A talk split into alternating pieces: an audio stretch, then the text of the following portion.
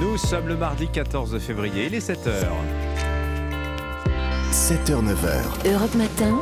Dimitri Pavlenko. À la une ce matin, l'Assemblée nationale face à la stratégie de la tension permanente en plein débat sur les retraites. L'attitude de la France insoumise irrite une partie de la gauche.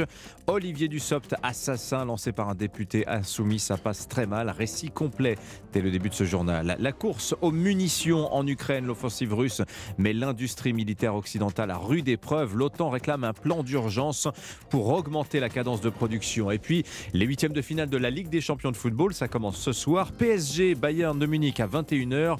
Match très compliqué pour des Parisiens en plein doute. Europe 1. Le journal Christophe Lamar. Bonjour Christophe. Bonjour Dimitri, bonjour à tous. La nuit porte conseil, dit-on, dans le cas du débat sur la réforme des retraites. Elle a peut-être permis d'apaiser les esprits. L'Assemblée nationale théâtre hier d'un nouvel incident. Un de plus. Au départ, il y a l'intervention du député de la France Insoumise Aurélien Saint-Toul sur le cas de ses salariés morts au travail. Pour lui, un seul responsable, c'est le ministre Olivier Dussopt, qualifié d'assassin. Extrait.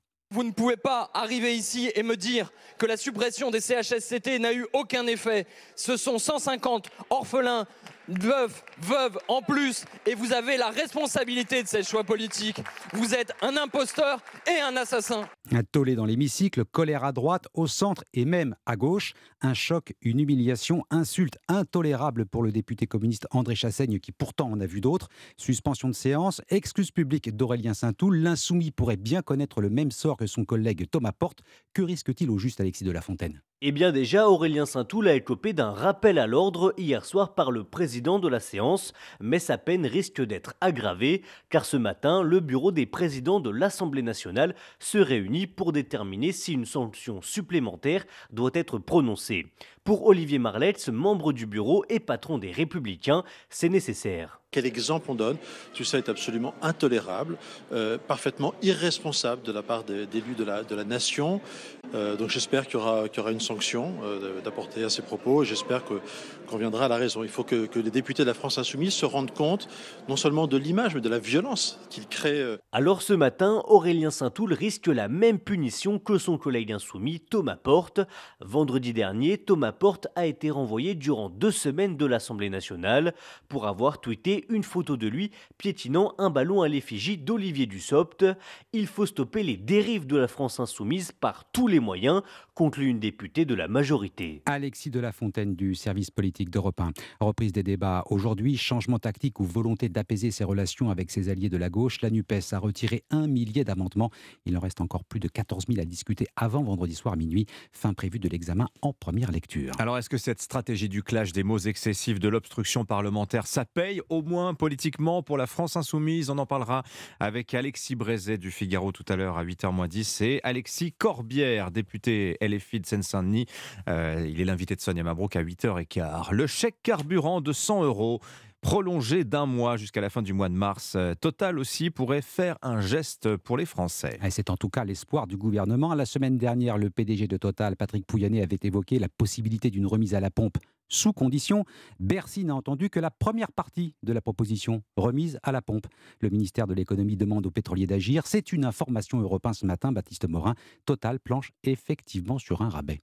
Oui, va-t-elle ressembler aux remises de 10 et 20 centimes mises en place entre septembre et décembre 2022 C'est possible. En tout cas, Total Energy planche sur une nouvelle remise.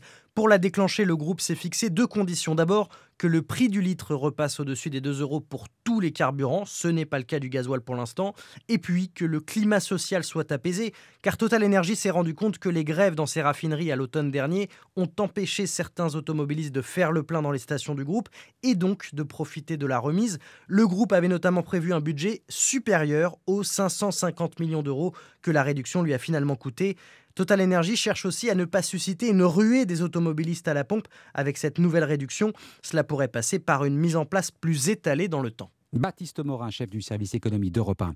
Les médecins libéraux à nouveau dans la rue, ils fermeront leur cabinet et manifesteront aujourd'hui à Paris. Deux revendications majeures, l'augmentation du tarif de la consultation, 30 euros minimum contre 25 actuellement, et le retrait du projet de loi RIST, un texte qui envisage d'élargir l'accès à certaines professions paramédicales sans passer par la case du médecin traitant. On en parle dans un instant avec Franck De Vulder, le président de la Confédération des syndicats médicaux français. Europe 1, il est 7h05. En Ukraine, l'armée russe poursuit son offensive dans le sud-est. Un conflit qui met les capacités industrielles ukrainiennes et surtout occidentales à rude épreuve. Mais fournir des pièces d'artillerie, des chars ou encore des fusils, c'est bien, mais il faut pouvoir produire les munitions. Ce conflit teste la capacité des deux camps à alimenter le champ de bataille. Kiev consomme plus d'obus que les Occidentaux ne peuvent en fabriquer. Cette question sera au centre de la réunion de l'OTAN. Aujourd'hui, William Molinier, la Russie fait un pari, celui de la guerre d'usure, la guerre d'attrition en langage militaire. Les Russes tirent en moyenne entre 10 000 et 20 000 obus chaque jour. De leur côté, les Ukrainiens se défendent avec un peu moins de 5 000 obus quotidiennement, ce qui fait tout de même une consommation de 150 000 obus chaque mois. Et c'est déjà au-delà de la capacité de production annuelle de l'industrie de défense française. Même le Pentagone est pris à défaut. Les Américains ont engagé le passage de 15 000 obus fabriqués chaque mois à 90 000. Mais malgré cet effort, ce n'est que 60 de ce qui est tiré mensuellement par Kiev, ce qui pose inévitablement des questions capacitaire et de crédibilité face à l'épaisseur de l'armée russe. Le calcul a été fait dans les cercles militaires. L'ensemble des chars français auraient été détruits en un mois dans le Donbass, en seulement six mois pour les nouveaux véhicules blindés et multirôles Griffon. Et un drone tactique à voilure fixe aurait été abattu en à peine six vols. Les parlementaires français se sont eux aussi penchés sur ces sujets de réserve d'armement. Ils doivent d'ailleurs rendre public demain un rapport très attendu sur le niveau des stocks de munitions au sein des armées françaises.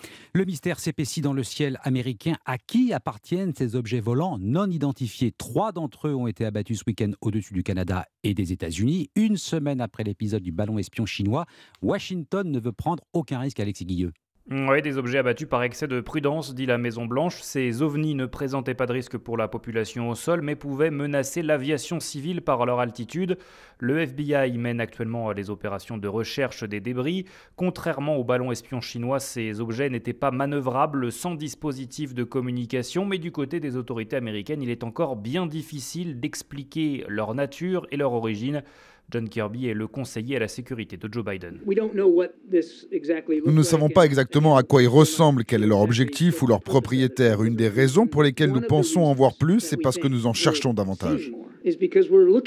La Maison-Blanche sur un fil, elle doit répondre à l'inquiétude du public et de l'opposition sur la sécurité de l'espace aérien américain, et dans le même temps, pas question de mettre de l'huile sur le feu et d'accuser sans preuve une puissance rivale d'espionnage.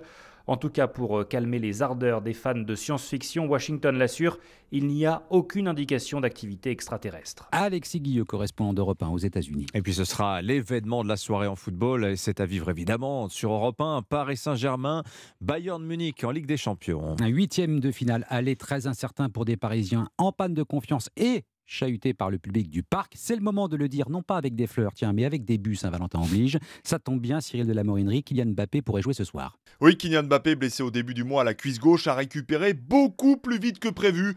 La star de 24 ans s'est entraînée normalement avec l'équipe parisienne hier au camp des loges. On l'a vu sourire et afficher une belle complicité avec Neymar. Une décision quant à sa participation à la rencontre sera prise ce matin en lien avec le staff médical. Une chose est certaine, si la star vient au parc ce soir, ce sera pour jouer, affirme son entraîneur Christophe Galtier. Est-ce que Kylian sera sur le banc de touche pour faire peur à nos adversaires du soir? S'il est euh, sur la feuille de match, il sera sur la feuille de match pour jouer. Combien de temps, je ne le sais pas. Mais il ne fera pas acte de présence sur le banc de touche. De toute façon, du côté du Bayern de Munich, on croit depuis toujours à un coup de bluff. Les Munichois se sont préparés comme si Kylian Mbappé allait débuter ce soir la rencontre. Paris qui peine depuis le début de l'année avec 4 revers espère récupérer son meilleur buteur pour reconstituer le trio infernal. Le champion du monde Messi, le Brésilien Neymar et le redoutable Français Mbappé qui ont marqué au total 57 buts cette saison. Cyril de la Morinerie du service des sports d'Europe 1, PSG Bayern Munich à 21h et c'est un match à suivre en direct bien sûr dans Europe 1 Sport. Voilà, et autre affiche de la soirée, Milan AC Tottenham, c'est pas mal non plus, mais il n'y a pas de Français. Enfin, si, il y a des Français sur la pelouse, mais c'est pas des clubs. Merci beaucoup Christophe Lamar. 7h09 sur Europe 1. On va vous retrouver tout à l'heure à, à 8h30. Dans un instant, euh, dans 10 minutes, l'édito éco sur Europe 1. Comment se porte l'économie ukrainienne? Nicolas Bouzou nous expliquera ça. Ce sera juste après le président de la Confédération des syndicats médicaux français. Les médecins sont dans la rue aujourd'hui. On verra pourquoi. 7h, 9h. Europe Matin. SOS Médecins est en grève aujourd'hui. On en parle juste après le journal permanent sur Europe 1, Alban Le Prince. Pour accélérer les débats à l'Assemblée, la NUPES retire un millier d'amendements à la réforme des retraites. Hier, les discussions ont été interrompues après un nouveau dérapage d'un député insoumis qui a qualifié Olivier Dussopt d'assassin avant de s'excuser. Les blouses blanches dans la rue. Aujourd'hui, les médecins libéraux appelés à débrayer et manifester pour réclamer notamment une hausse du prix de la consultation. Une semaine après le séisme, la Syrie accepte d'ouvrir deux nouveaux points de passage avec la Turquie pour euh, accélérer l'arrivée de l'aide humanitaire dans les régions sinistrées. Des deux côtés de la frontière, le bilan fait état ce matin de plus de 35 000 morts. Et puis une fusillade cette nuit dans un campus universitaire dans le Michigan aux États-Unis. Un homme a tué trois personnes, en a blessé cinq autres. Selon les médias américains, le suspect est mort. Europe Matin. Dimitri Pavlenko. Ce n'est vraiment pas le jour où tomber malade. Hein. Les cabinets médicaux vont rester très massivement fermés aujourd'hui. SOS Médecins est en grève également. C'est le deuxième mouvement d'ampleur de la profession depuis Noël. Bonjour Franck de Vulder. Bonjour Dimitri Pavlenko. Bienvenue sur Europe 1. Vous êtes le président de la Confédération des syndicats médicaux français. On a rarement vu la médecine libérale aussi mobilisée que ces dernières semaines. Rare moment d'ailleurs d'unité syndicale de la profession. Aujourd'hui, je crois que des cars vont converger de toute la France sur Paris aujourd'hui pour dire la colère des, médecins généralistes. Mais alors, et les raisons de cette colère? Expliquez-nous, Franck de Vulder généralistes et spécialistes. Et les raisons de cette colère, cette colère sont diverses.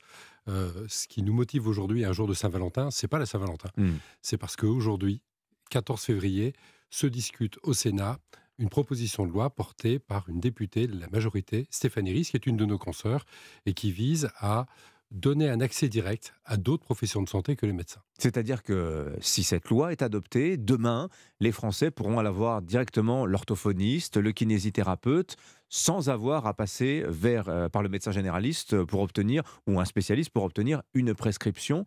Et ça, euh, du point de vue d'un Français, c'est plutôt un, progrès. Pourquoi vous considérez que c'est une mauvaise chose? On considère que c'est une mauvaise chose parce que le médecin a un métier singulier. Rappelons-nous Madame Bovary finalement. Rappelons-nous ces officiers de santé du 19e siècle. je ne veux pas faire de comparaison désobligeante, mais rappelons-nous euh, euh, ce moment d'histoire. Euh, vous parliez de kinésithérapeute, d'orthophoniste, mais, mais aussi d'infirmière en pratique avancée. On ne rejette pas, en tout cas à la CSMF, on ne mmh. rejette pas purement et simplement cette proposition de loi portée par Stéphanie Rist. On dit simplement, ça doit s'inscrire dans le cadre d'un parcours de soins. Le chef d'orchestre du parcours, le responsable du parcours, c'est notre médecin. Parce que notre médecin a fait 12 ans d'études pour faire notre diagnostic et proposer des thérapeutiques. Et qu'il mmh le fasse avec d'autres professions, bien sûr que oui, mais qu'on mette en autonomie des professions, ça nous semble dangereux. Alors après, voilà, je, vais expliquer un peu la logique gouvernementale qu'il y a derrière. Eux disent, effectivement, vous avez raison, vous êtes le chef d'orchestre du, parcours de soins, vous avez fait plus d'études que les autres. Finalement, euh, ils sont un peu vos, sous-traitants dans l'exécution des soins, je pense notamment aux kinésithérapeutes. Oui, mais voilà, le problème c'est que il y a 6 à 7 millions de Français qui n'ont pas de médecin traitant. Il faut un peu détendre la machine. Il faut que les Français puissent se soigner. On n'a pas le choix. C'est ce que dit François Braun, par exemple, ministre de la Santé. Il dit c'est pas une solution idéale ce que nous proposons, mais on n'a pas le choix. On n'a pas les effectifs suffisants. Est-ce que vous êtes d'accord malgré tout avec ce constat dressé par euh, le ministère de la Santé, mais aussi la Sécurité sociale, l'assurance maladie, euh, Franck de Vulder On ne dit pas le contraire. Euh, on pourrait toujours regarder derrière nous et se dire que depuis 40 ans, les politiques publiques qui ont été menées ont contribué à diminuer le nombre de médecins. Notamment le numerus clausus, on n'a pas formé suffisamment de médecins depuis 40 ans. Oui, alors qu'on savait, euh, il y avait des, éléments euh, sociétaux qu'on savait. On, savait qu'ils mmh. étaient l'effet du départ des baby-boomers, ces, médecins de la, génération d'après-guerre qui représentaient mmh. un Bon, on ne va pas se lamenter non plus voilà, sur les décisions non prises, ou en tout cas... mais regardons devant. Euh, évidemment, on a un réel problème. On a, vous dites, 6 à 7 millions de Français qui n'ont pas de médecin traitant aujourd'hui. Et peut-être 20 millions d'ici la fin de la décennie. Hein. Et peut-être 20 millions d'ici la fin de la décennie. 20 millions de Français sans médecin. presque plus grave presque 700 000, un peu plus de 650 000 patients qui ont des maladies graves, des affections de longue durée qui ont aujourd'hui plus de médecins traitants. Donc évidemment, il faut faire quelque chose. Évidemment, notre euh, souci, c'est de travailler en lien mmh avec d'autres professions de santé. Alors, qu'est-ce que vous préconisez justement si vous récusez les propositions portées par la députée euh, Stéphanie Rist Qu'est-ce que vous, médecins généralistes et spécialistes, vous préconisez pour que les Français aient plus facilement accès aux médecins? Il n'y a pas une solution. S'il y mmh. avait une solution, on l'aurait tous trouvé depuis bien longtemps. Il y a une multitude de solutions. L'une d'entre elles consiste à valoriser l'expertise de son médecin, c'est-à-dire mieux honorer son médecin pour des choses qu'il va faire de façon plus difficile, mais aussi plus rare. Mmh Donc on libère du temps médecin et on permet à ce médecin, dans le cadre d'un parcours dont il est bon, mais très concrètement, qu'est-ce que vous entendez par libérer du temps euh, aux médecins, par eh ben, exemple Par exemple, parce que c'est vrai, par exemple, on sait que vous, prenez du temps de consultation pour. Euh, je lisais par exemple dans le Figaro, une femme qui peut pas se baisser pour changer son sol, son office HLM lui demande un certificat médical euh, d'incapacité à déplacer des meubles. C'est complètement aberrant. Évidemment, ça n'a pas, ça pas lieu d'être. Et pourtant, ça existe. Hein. Mais de même qu'il est aberrant de nous demander des certificats de sport si vous et moi nous nous inscrivions demain mmh.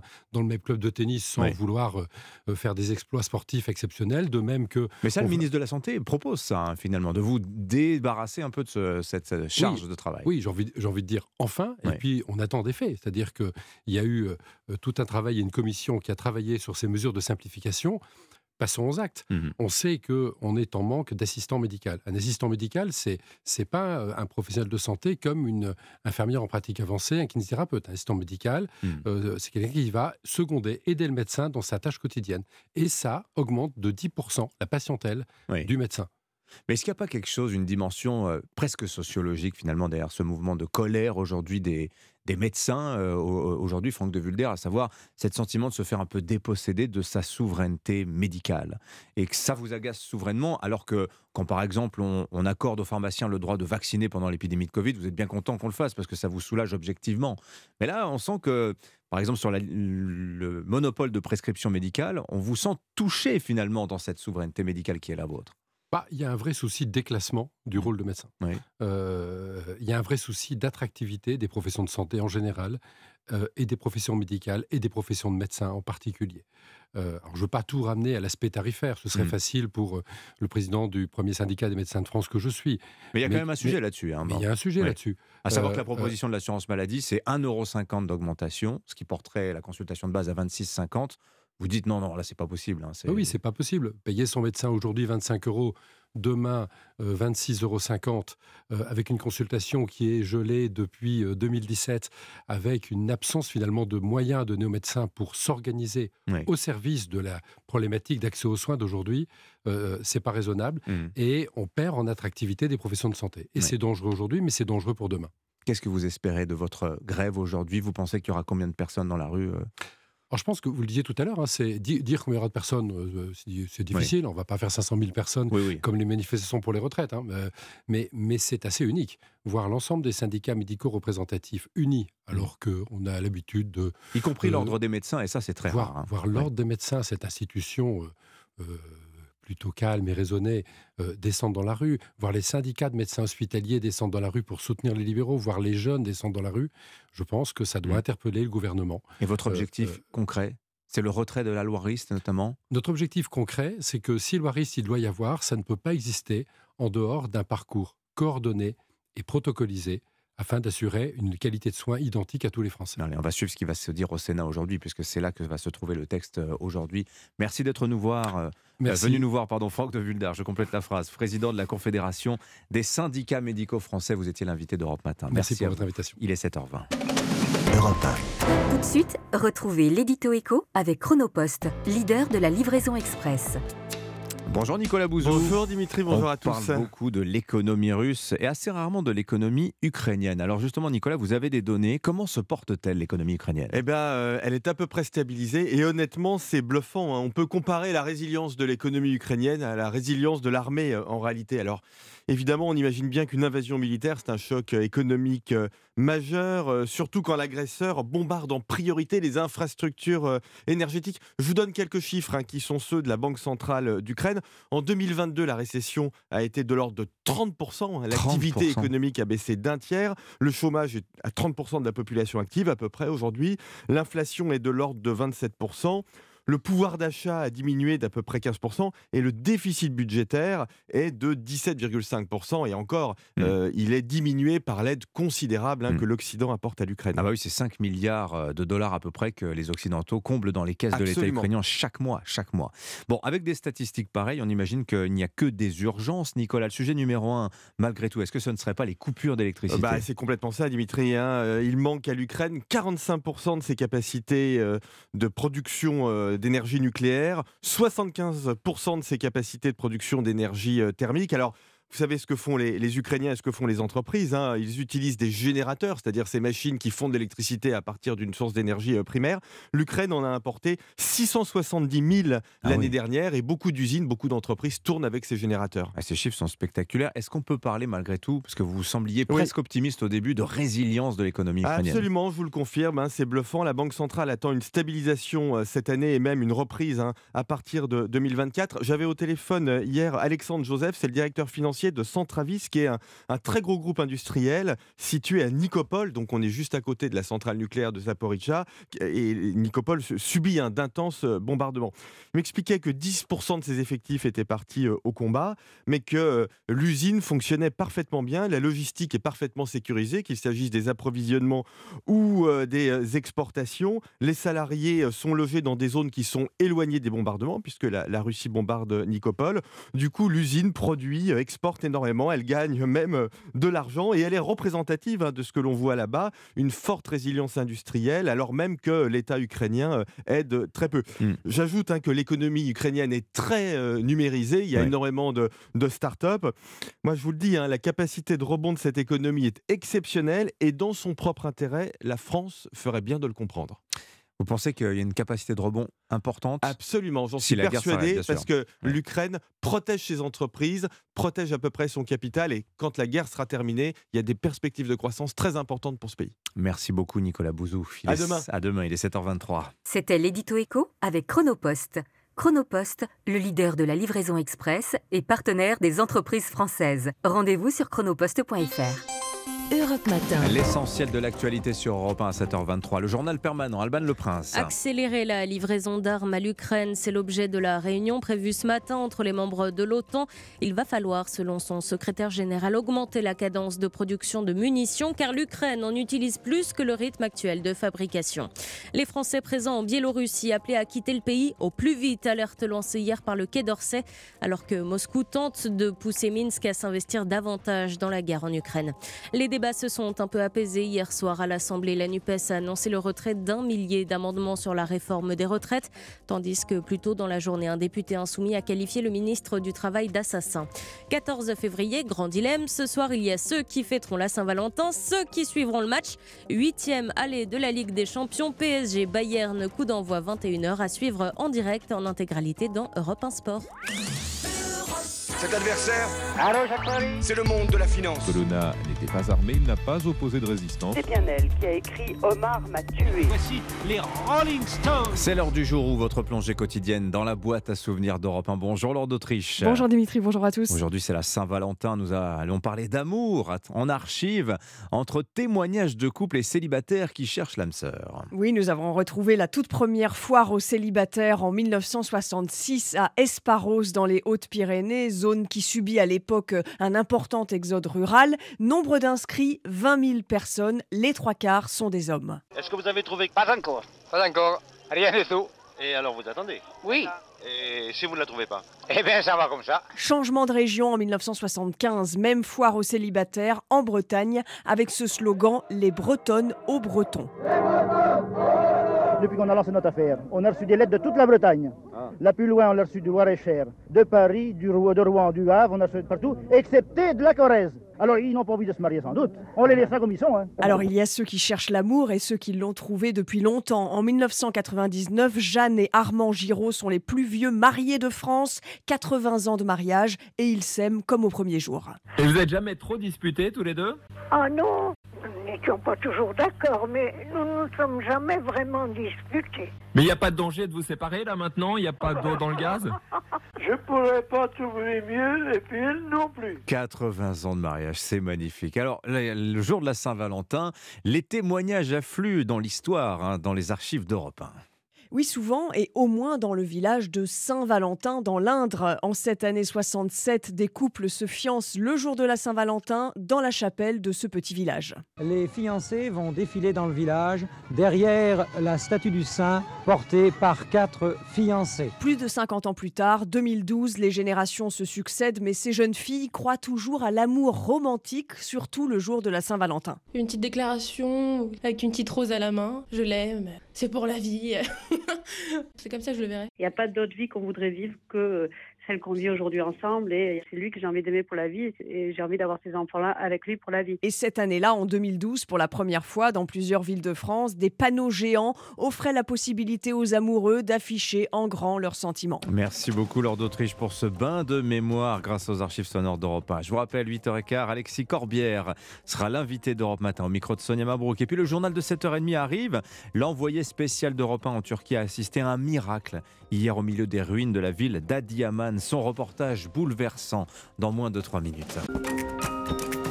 Europe Matin, 7h, 9h. Dimitri Pavlenko. ils ont passé 8 jours sous des tonnes de gravats, sans nourriture, dans le froid, les miraculés des séismes en Turquie. Dans un instant, reportage de l'envoyé spécial d'Europe 1 aux côtés des sauveteurs. Ils sont en grève dans la rue. Aujourd'hui, mobilisation des médecins libéraux, opposés à une réforme discutée aujourd'hui au Sénat. On va vous expliquer ce que le texte pourrait changer. Qu'avez-vous choisi? Des chocolats, des fleurs pour une idée de cadeau de Saint-Valentin original? Rendez-vous à la fin de cette édition. Peux vous dire qu'elle a hâte d'y être à la fin de cette édition. Bonjour Roman Oquet. Bonjour à tous. Ce sont des sauvetages inespérés, des survivants en Turquie après huit jours sous les décombres dans un froid glacial.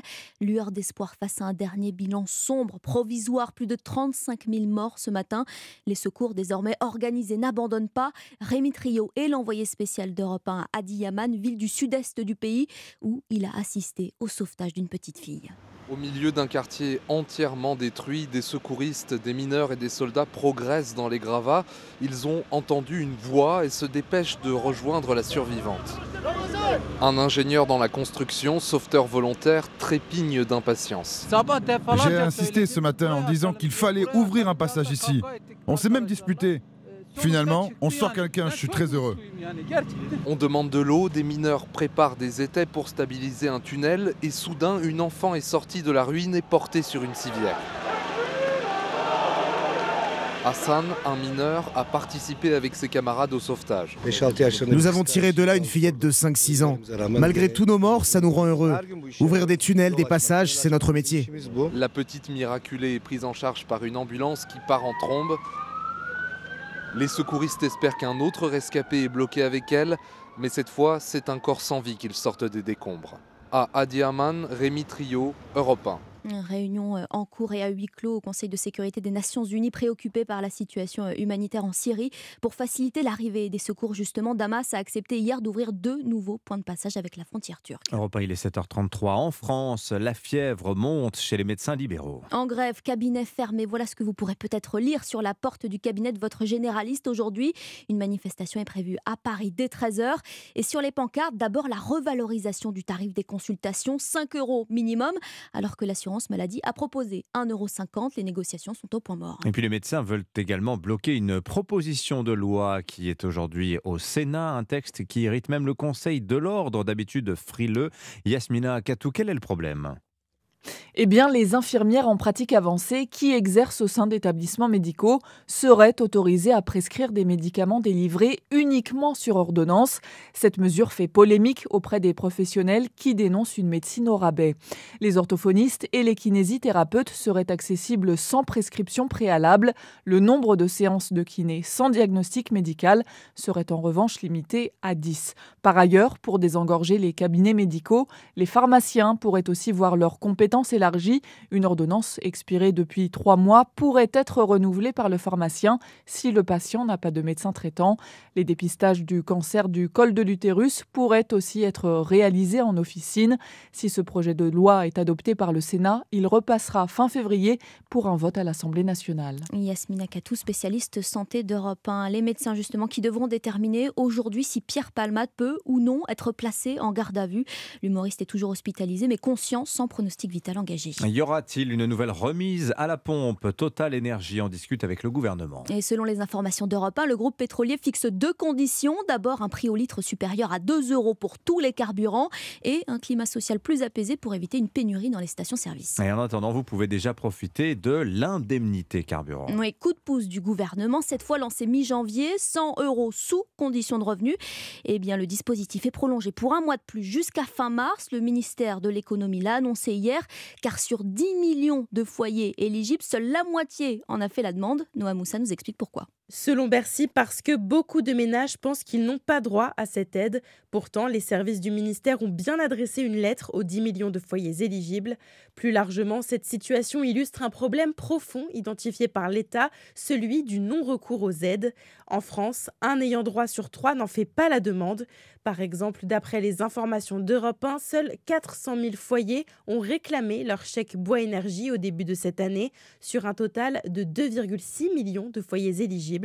Pour Rémi Legal, économiste de la protection sociale, l'administration est en partie responsable. Il y a des défaillances du côté de l'administration, des caisses de sécurité sociale qui ne vont pas proposer euh, ces dispositifs. Et puis enfin, il y a une peur ou un malaise de ne pas se sentir légitime de demander euh, une prestation sociale. C'est le cas également pour le RSA. 36% des bénéficiaires ne le demandent pas. Résultat, sur cette allocation, 3 milliards d'euros restent dans les caisses de l'État au lieu d'aller dans la poche des Français concernés. Noah Moussa du service économie d'Europe 1. Il y a 7 mois, 14 juillet 2022, la Gironde brûle. 30 000 hectares de forêt ravagés par les flammes. Et maintenant, comment reconstruire? Après le silence de la désolation, la nature reprend ses droits. Depuis l'automne, opération déblayage avant que les parasites ne s'attaquent au bois brûlé. Des sylviculteurs ont même commencé à replanter. Stéphane Place les a rencontrés pour Europe 1.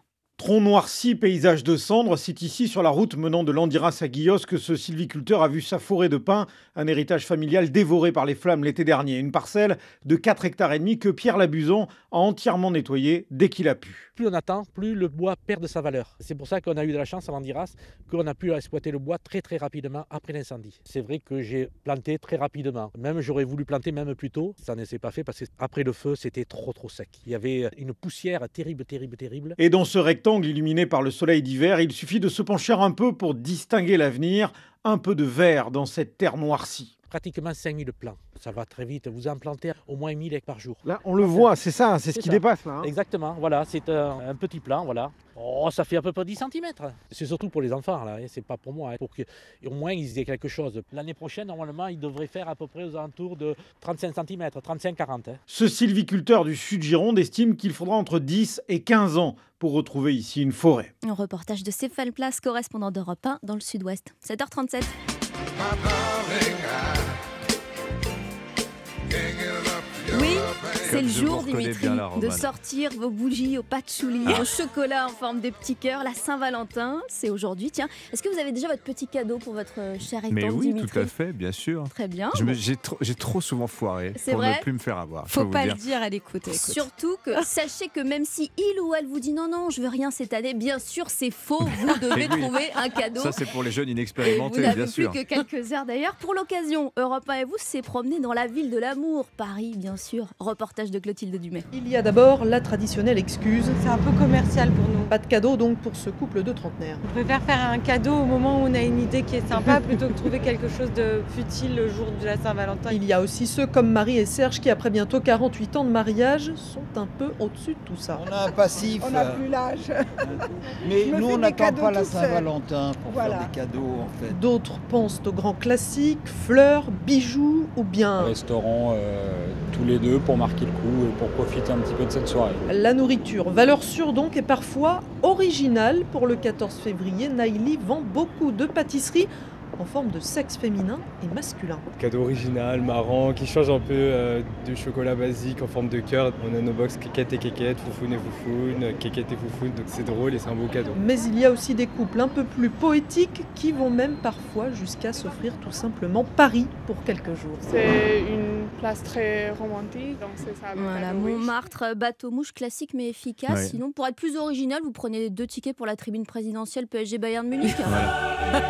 Ah oui, c'est pas mal ça aussi. Voilà, vous remplacez le champagne par de la bière On tiède et enlève puis on y Barry est. hein. White par la. Ligue Voilà, des Champions. J'ai exactement. des, j'ai des noms, des témoignages. Ils ont, ils ont- des mecs qui ont fait la Saint-Valentin en avance pour être Ah là euh, là, tranquilles merveilleux. ce soir. Ça, c'est. Sachant que le match retour tombe le jour de la journée de la femme. Ah merde. Ouais, c'est un, exactement. c'est un combo. C'est vrai, vous avez raison, le 8 mars. Oui. Le 8 mars, vous avez raison. Bah tiens, les chances du PSG face au Bayern, on en parlera à 8h avec Dimitri Vernet. Merci beaucoup Roman Oki, on vous retrouve à 9h. Dans 10 minutes, l'édito politique avec le Figaro sur Europe 1. Les insultes, les clashs, les incidents de séance à l'Assemblée, est-ce que ça profite politiquement aux insoumis? Réponse d'Alexis Brézet, ce sera à 7h53. Juste avant l'édito international de Vincent Hervouet, on va parler de la crise des objets volants dans le ciel américain. Les autorités militaires américaines ne savent même pas exactement s'ils sont chinois, ni même ce que c'est. Mystère. 7h40.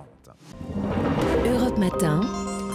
Dimitri Pavlenko. Un lecteur, une joueuse, un analyste autour de la table dans, pour les dix prochaines minutes. Nicolas Caro pour le livre du jour. Bonjour Nicolas. Bonjour, 14 février, pas très original, un roman d'amour. Beaucoup Mm. plus original, un roman d'amour par un spécialiste du thriller. Oh, Ah, pas mal. Ça sonne pas mal. Caroline Speller. Bonjour, Dimitri. Le, Oui, jeu, le jeu vidéo de la semaine. Alors moi, je vais parler de sorciers, de baguettes magiques, de Harry Potter sans Harry Potter, avec le jeu événement Hogwarts Legacy, l'héritage de Poudlard. Et il paraît qu'il est vraiment très très Oh, bien. oui. Mais d'abord, Vincent Hervouet. Tout de suite, retrouvez l'édito international avec Chronopost, l'expert de vos livraisons internationales. Bonjour Vincent.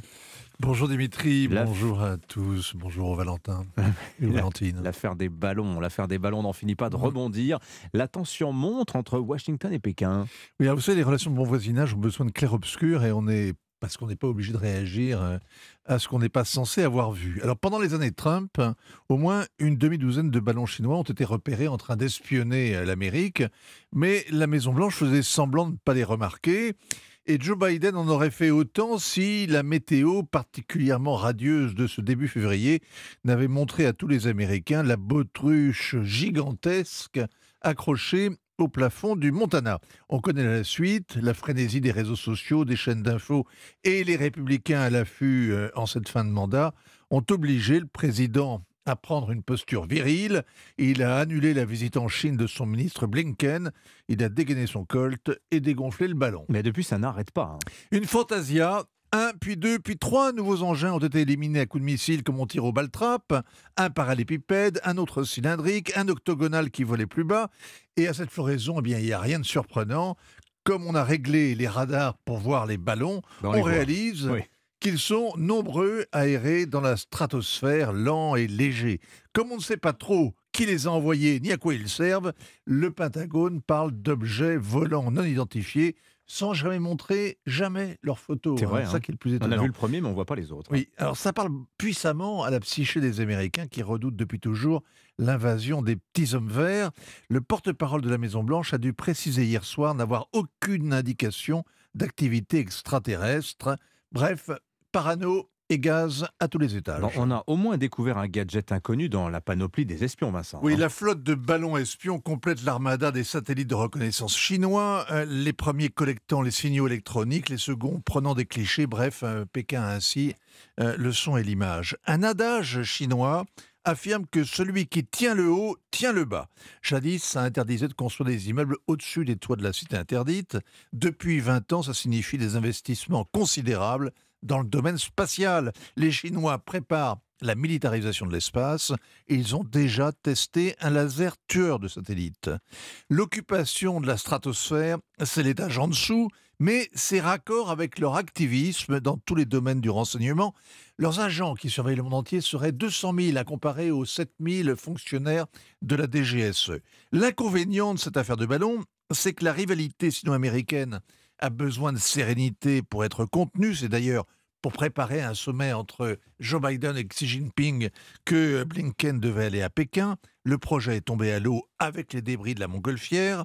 Après s'être excusé, ce qui est rarissime, Pékin dénonce maintenant l'Amérique, le plus grand empire d'espionnage criminel au monde. On doit s'en réjouir à Moscou, à Téhéran, en Corée du Nord. Mais l'Europe, elle, a intérêt à ce que cette affaire de ballon dégonfle et vite. Moi qui pensais que vous allez nous révéler des choses sur les petits hommes verts, je suis un peu déçu. Merci beaucoup. Ce sera demain. Ce sera Demain. demain. Merci Vincent Hervois de Signature Europe 1. Il est 7h47. C'était l'édito international avec Chronopost. Chronopost, le leader de la livraison express et partenaire des PME à l'international. Rendez-vous sur chronopost.fr. Europe Matin. Le livre du jour, Nicolas Caro. Alors, Saint-Valentin oblige, vous nous avez déniché un roman d'amour.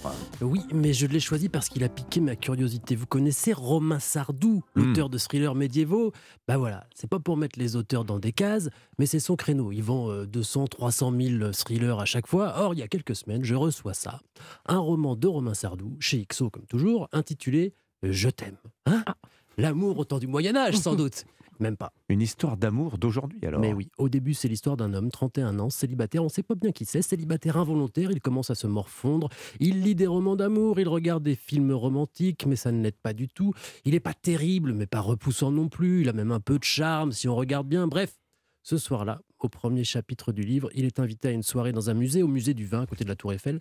Il y va, mais toujours avec le même objectif, trouver l'âme sœur. Or, il la voit.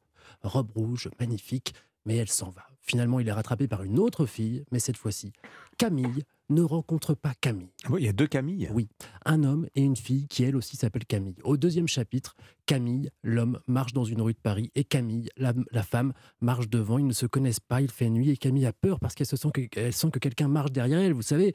Et il fait nuit et tout. Et elle commence à se faire un film et lui, 20 mètres derrière, donc le sang. Alors, gentleman, il change de trottoir, il ralentit son allure pour qu'elle ne se sente pas en danger, mais elle le remarque, ça le touche, ça la touche.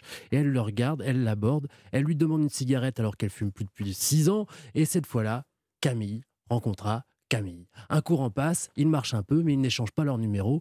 Ils vont se trouver, je vous rassure. Or, c'est une histoire d'amour idéal, une sorte de conte de fées qui n'existe pas dans la vraie vie. Mais ils sont cernés par d'autres couples normaux qui, eux, ont maille à partir avec l'amour et ça se transforme en un roman de et si Et s'il s'était comporté comme ça? Et s'il Mmh. avait plu Et s'il avait pris à droite, etc. Avec des grandes questions. L'amour idéal existe-t-il? Mais surtout, qu'est-ce qui rend l'amour universel? C'est un roman très audacieux, un roman à surprise. C'est pas du tout linéaire, il faut prendre le pli un petit peu, mais c'est assez jubilatoire. Il est même question d'Europe numéro un à un moment. Mais je vous dis rien, c'est à la fin, vers la fin. Vers la fin. Je t'aime, signé Romain Sardou chez XO. Euh, Romain Sardou, il y a un rapport avec. euh, C'est le fils, mais je voulais pas qu'on en parle parce qu'on Bah, dit à moi, chaque je voulais fois, qu'on en parle. faut le laisser être un auteur, un vrai tout seul. Mais ça ne lui enlève rien. Juste, sauf erreur, le Je t'aime n'a jamais été utilisé comme titre de Ah roman. ouais, c'est vrai Incroyable. Alors que c'est l'un des plus beaux mots de la langue française. Sauf erreur. hein. Je vais recevoir peut-être des mails, mais je crois pas. Ah bah dis donc, euh, ça vous, la- vous nous en soufflez un coup, hein, là, comme on dit. Merci Nicolas. Et Caroline Speller, allez, le jeu vidéo de la semaine. On en a parlé hier avec Emmanuel Ducroix à 8h30, car ce jeu est l'occasion d'une polémique autour de son... Alors non pas son auteur, mais l'inventrice de l'univers Harry Potter, J.K. Rowling. Alors le jeu s'appelle Hogwarts Legacy, l'héritage de Poudlard. Qu'est-ce qu'il vaut ce jeu? Il paraît que c'est tout simplement génial. hein. Oui, et je voulais juste souligner que le projet Hogwarts Legacy a été lancé en 2007, c'est-à-dire un an avant les premiers tweets transphobes de J.K. Rowling. Il faut savoir aussi trans- Ah, attends, qu'il attends. n'a pas participé à l'élaboration du jeu. Et Parce que dire qu'une femme, est- une personne avec un utérus, c'est une femme, c'est transphobe, vous pensez, Caroline Speller? Parce que c'est ça le fond du sujet quand même. hein. Enfin, en tout cas, c'est la polémique, en tout cas. C'est la polémique. En tout cas, moi, je me parle de jeux vidéo et c'est ça le plus important en ce moment. Et dans Hogwarts Legacy, l'héritage de Poudlard, pas de Harry Potter, puisqu'on embarque dans une aventure inédite, 100 ans avant les événements des livres. Et le jeu est un vrai rêve pour tous les fans, car le héros, c'est nous, un sorcier qu'on a entièrement personnalisé et qui fait sa rentrée à l'école de sorcellerie Poudlard directement, attention, en cinquième année. Le professeur Weasley nous a demandé de vous donner des cours particuliers en dehors du cursus habituel. Vous avez tant à apprendre. Et ouvrir les portes de Poudlard est un vrai moment magique. Toute la richesse de l'univers des livres et des films Harry Potter prennent vie sous nos yeux dans un monde ouvert. Ça foisonne tellement de vie et de détails qu'on explore le château et ses environs comme un musée. On s'arrête pour écouter les conversations entre élèves ou fantômes. On voit des balais faire le ménage seul. Les tableaux et armures s'animent sur notre passage. C'est un jeu de visite où on doit faire des choses, il y a des missions quand même euh, dans cet univers Harry Potter. Ah oui, il y a quand même des missions car nous sommes un élève en plein apprentissage de la magie. On doit assister à des cours de potions, de botanique, de défense contre les forces du mal. On apprend à maîtriser le vol en balai ou à dos d'hippogriffe. On fait même chauffer nos baguettes dans des duels de sorciers. Et comme si cela ne suffisait pas, nous avons aussi le destin du monde des sorciers entre nos mains. Comme Harry Potter, nous sommes un genre d'élus qui attire les problèmes. Sauf que la menace ne vient pas de Voldemort, mais de gobelins et de mages noirs. Oui, on n'est pas loin du burn-out, mais par la barbe de Merlin, ce Hogwarts Legacy est l'adaptation de Harry Potter que tous les fans attendaient. Ouais, il paraît qu'il est Mm. vraiment très très bien. Merci Caroline Speller, merci Nicolas Caro, merci, Merci. Vincent. Je vous dis donc à demain. Il est 7h52 sur Europe 1. Europe Matin. L'édito politique dans un instant, juste après le journal permanent. Alban Le Prince. Les médecins libéraux appelés à manifester et cesser le travail aujourd'hui, ils réclament notamment une augmentation du prix de la consultation plus importante hein, que celle d'un euro cinquante proposée par l'assurance maladie. Ça avance sur le dossier de la réforme des retraites. La gauche retire 1000 amendements, annonce hier soir, après une nouvelle journée marquée par un incident dans l'hémicycle. Un député insoumis a qualifié le ministre du Travail d'assassin. Il pourrait être sanctionné dans la journée. Une course contre la montre logistique. Les membres de l'OTAN se réunissent ce matin pour accélérer les livraisons d'armes et de munitions à l'Ukraine. Au menu des discussions, également la livraison d'avions de combat. Et puis une nouvelle fusillade cette nuit dans une université du Michigan aux États-Unis. Un homme a tué trois personnes et en a blessé cinq autres. Il aurait été abattu par la police. Europe Matin. 7h, 9h, Dimitri Pavlenko. Allez, place à l'édito politique sur Europe 1. Bonjour Alexis Brézet. Bonjour Dimitri, Du bonjour Cécile, bonjour à tous. Du Figaro. Hier, en plein débat sur les retraites à l'Assemblée, le député insoumis des Hauts-de-Seine, Aurélien Saint-Toul, a publiquement traité Olivier Dussopt de ministre du Travail, le ministre du Travail, pardon, d'imposteur et d'assassin. Après une première semaine qui a été maillée de tensions et, et d'incidents hein, dans ce débat sur les retraites, les bonnes résolutions, Alexis, euh, elles n'auront pas duré bien longtemps. Alors d'abord, précisons Dimitri que les mots scandaleux d'Aurélien Satoul ont été aussitôt vigoureusement et heureusement condamnés par le représentant de tous les groupes qui composent l'Assemblée, sauf LFI, ça va de soi, et qu'Aurélien Satoul, devant le tollé, a dû les retirer et présenter ses- des excuses publiques Olivier Dussopt. C'était bien le moins, mais vous avez raison, cet incident qui fait suite à beaucoup d'autres est révélateur. La machine folle lancée par Jean-Luc Mélenchon à l'Assemblée nationale est désormais hors de contrôle. La zadification du Parlement, que dénonce fort justement Yael Braun-Pivet, la présidente de l'Assemblée, dans une tribune au Figaro, cette zadification est en marche et ce n'est pas le retrait sous la pression de quelques centaines d'amendements par les amis de Mélenchon qui devrait y changer grand-chose. Mais est-ce qu'on n'en fait pas trop quand même autour de cette affaire, Alexis? Après tout, il y a depuis toujours une tradition de débat vif, de noms d'oiseaux qui volent dans l'hémicycle. hein. Oui, c'est vrai. Et on a pu croire au début que les insoumis allaient poursuivre cette noble tradition. Enfin, on a vite déchanté parce que, franchement, euh, Louis Boyard et Mathilde Panot, c'est pas Jaurès et Clémenceau. Euh, on est loin des riches heures de la République parlementaire.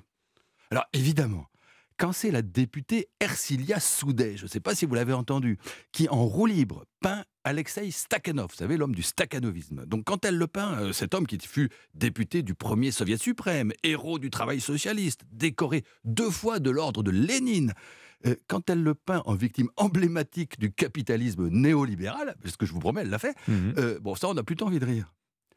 Mais quand Manuel Bompard menace physiquement un élu centriste, quand Lee Boyard, en pleine crise d'hystérie, appelle l'insurrection lycéenne, quand Thomas Porte, en écharpe tricolore, joue au foot avec la tête d'Olivier Dussopt, quand Sébastien Delogu lance aux élus Renaissance « Vous allez tous y passer !»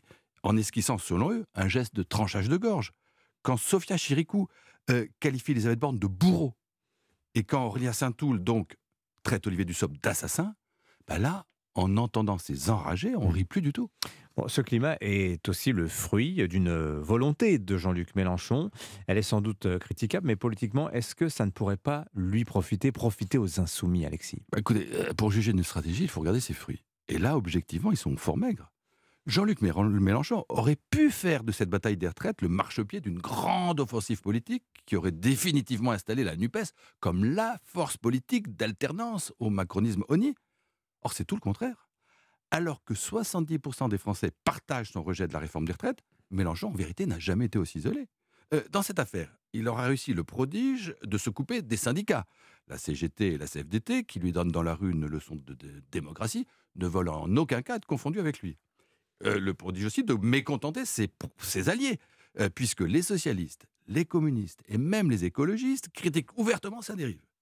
Et il a même réussi enfin à se mettre en difficulté au sein de son propre mouvement, où des voix comme celle de François Ruffin, pour ne citer que lui, contestent désormais la ligne du parti. Il est là le, vrai bilan de la zadification et de l'obstruction forcenée. 1.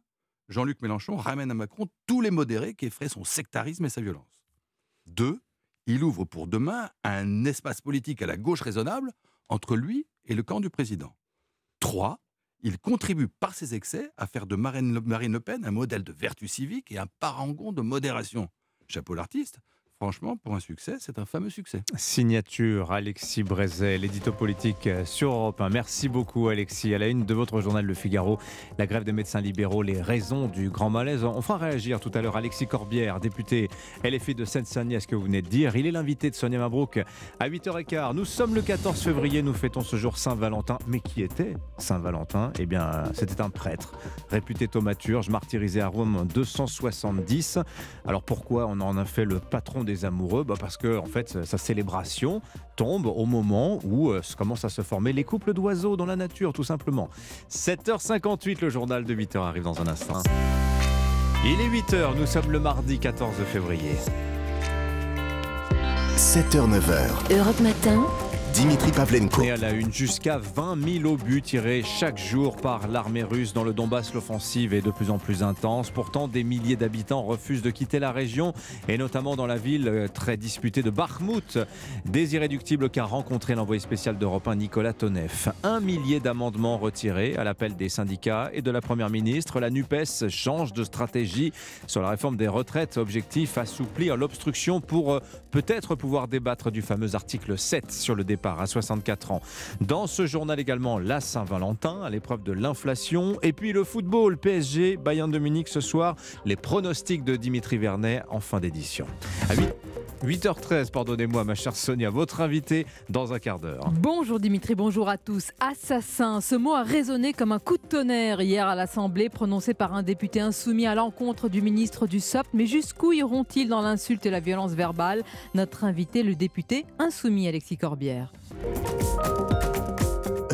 Le journal, Fanny Marceau. Bonjour Fanny. Bonjour Dimitri, bonjour à tous. Un véritable déluge de bombes en Ukraine. Les chiffres montrent ce matin toute la violence du conflit. Jusqu'à 20 000 obus russes tirés chaque jour, 150 000 obus ukrainiens chaque mois. L'OTAN s'inquiète, Kiev consomme ses munitions plus vite que nous n'en produisons, dit son secrétaire général.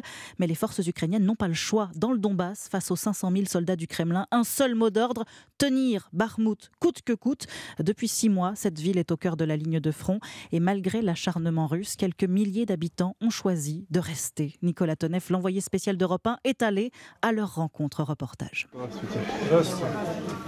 Trois bonjours à Barmouth, c'est beaucoup. Cet endroit doit rester secret. C'est l'un des abris où se réchauffent celles et ceux qui persistent à rester, par fatalisme pour ces deux sœurs. On fait avec ce que Dieu nous donne. Tu peux pas échapper à la guerre. Impossible d'y échapper. Tu peux partir et ça va bombarder. Ça peut tirer là où tu vas. Alors où fuir? Un kilomètre plus loin, un étal de poissons et de charcuterie sur un trottoir. Un risque énorme pris par Lessia derrière sa caisse. Quand avez-vous ouvert ce marché dehors Quand ils ont bombardé mes magasins, que vous dire? Je suis une businessman, cela fait 29 ans. Le 2 février, les magasins ont brûlé, alors je travaille ici et je ne partirai pas. De quoi avoir peur Ma voiture a pris des roquettes et alors Nous sommes vivants, non Vous voulez des saucisses L'Ukraine est un paradis et on l'aime. Lessia, tellement bravache que même les militaires ont renoncé à la raisonner. À Barmouth, Nicolas Tonev, Europe 1. Retour en France à l'Assemblée nationale. L'article 2 de la réforme des retraites sur l'emploi des seniors a enfin été voté hier soir et l'horizon se dégage pour les autres mesures du texte. À la demande des syndicats et de la Première ministre, la gauche a accepté d'assouplir son obstruction en retirant un millier d'amendements sur les 16 000 qui ralentissaient l'examen de la réforme. Alexis de la Fontaine. Oui, nous étions dans une impasse, reconnaît un député socialiste. La stratégie qui visait à bloquer l'Assemblée nationale est devenue contre-productive pour la NUP, car les débats se concentraient finalement sur les dérapages de la France insoumise, une situation qui arrangeait plutôt la majorité présidentielle. Alors c'est un virage à 180 degrés dans la stratégie de la gauche. Maintenant, les députés veulent revenir sur le fond du sujet et particulièrement sur l'article 7 qui repousse l'âge de départ à la retraite à 64 ans, comme le justifie le président des socialistes Boris Vallaud. La majorité qui n'est pas très à l'aise pour un certain nombre de ces députés avec ça, qui aimerait bien euh, esquiver le débat, qui aimerait bien se planquer, pour être tout à fait clair, eh mis euh, devant ses responsabilités. Les députés de la NUP cherchent donc à inverser le rapport de force en installant le gouvernement sur le fauteuil des accusés. on a prouvé qu'il existait des alternatives à leur réforme. Maintenant, c'est à eux de se justifier, conclut un insoumis. Alexis de la Fontaine du service politique d'Europe 1 notait que ce matin, les patrons des groupes à l'Assemblée se réunissent pour décider d'éventuelles sanctions à l'encontre d'Aurélien Saint-Toul.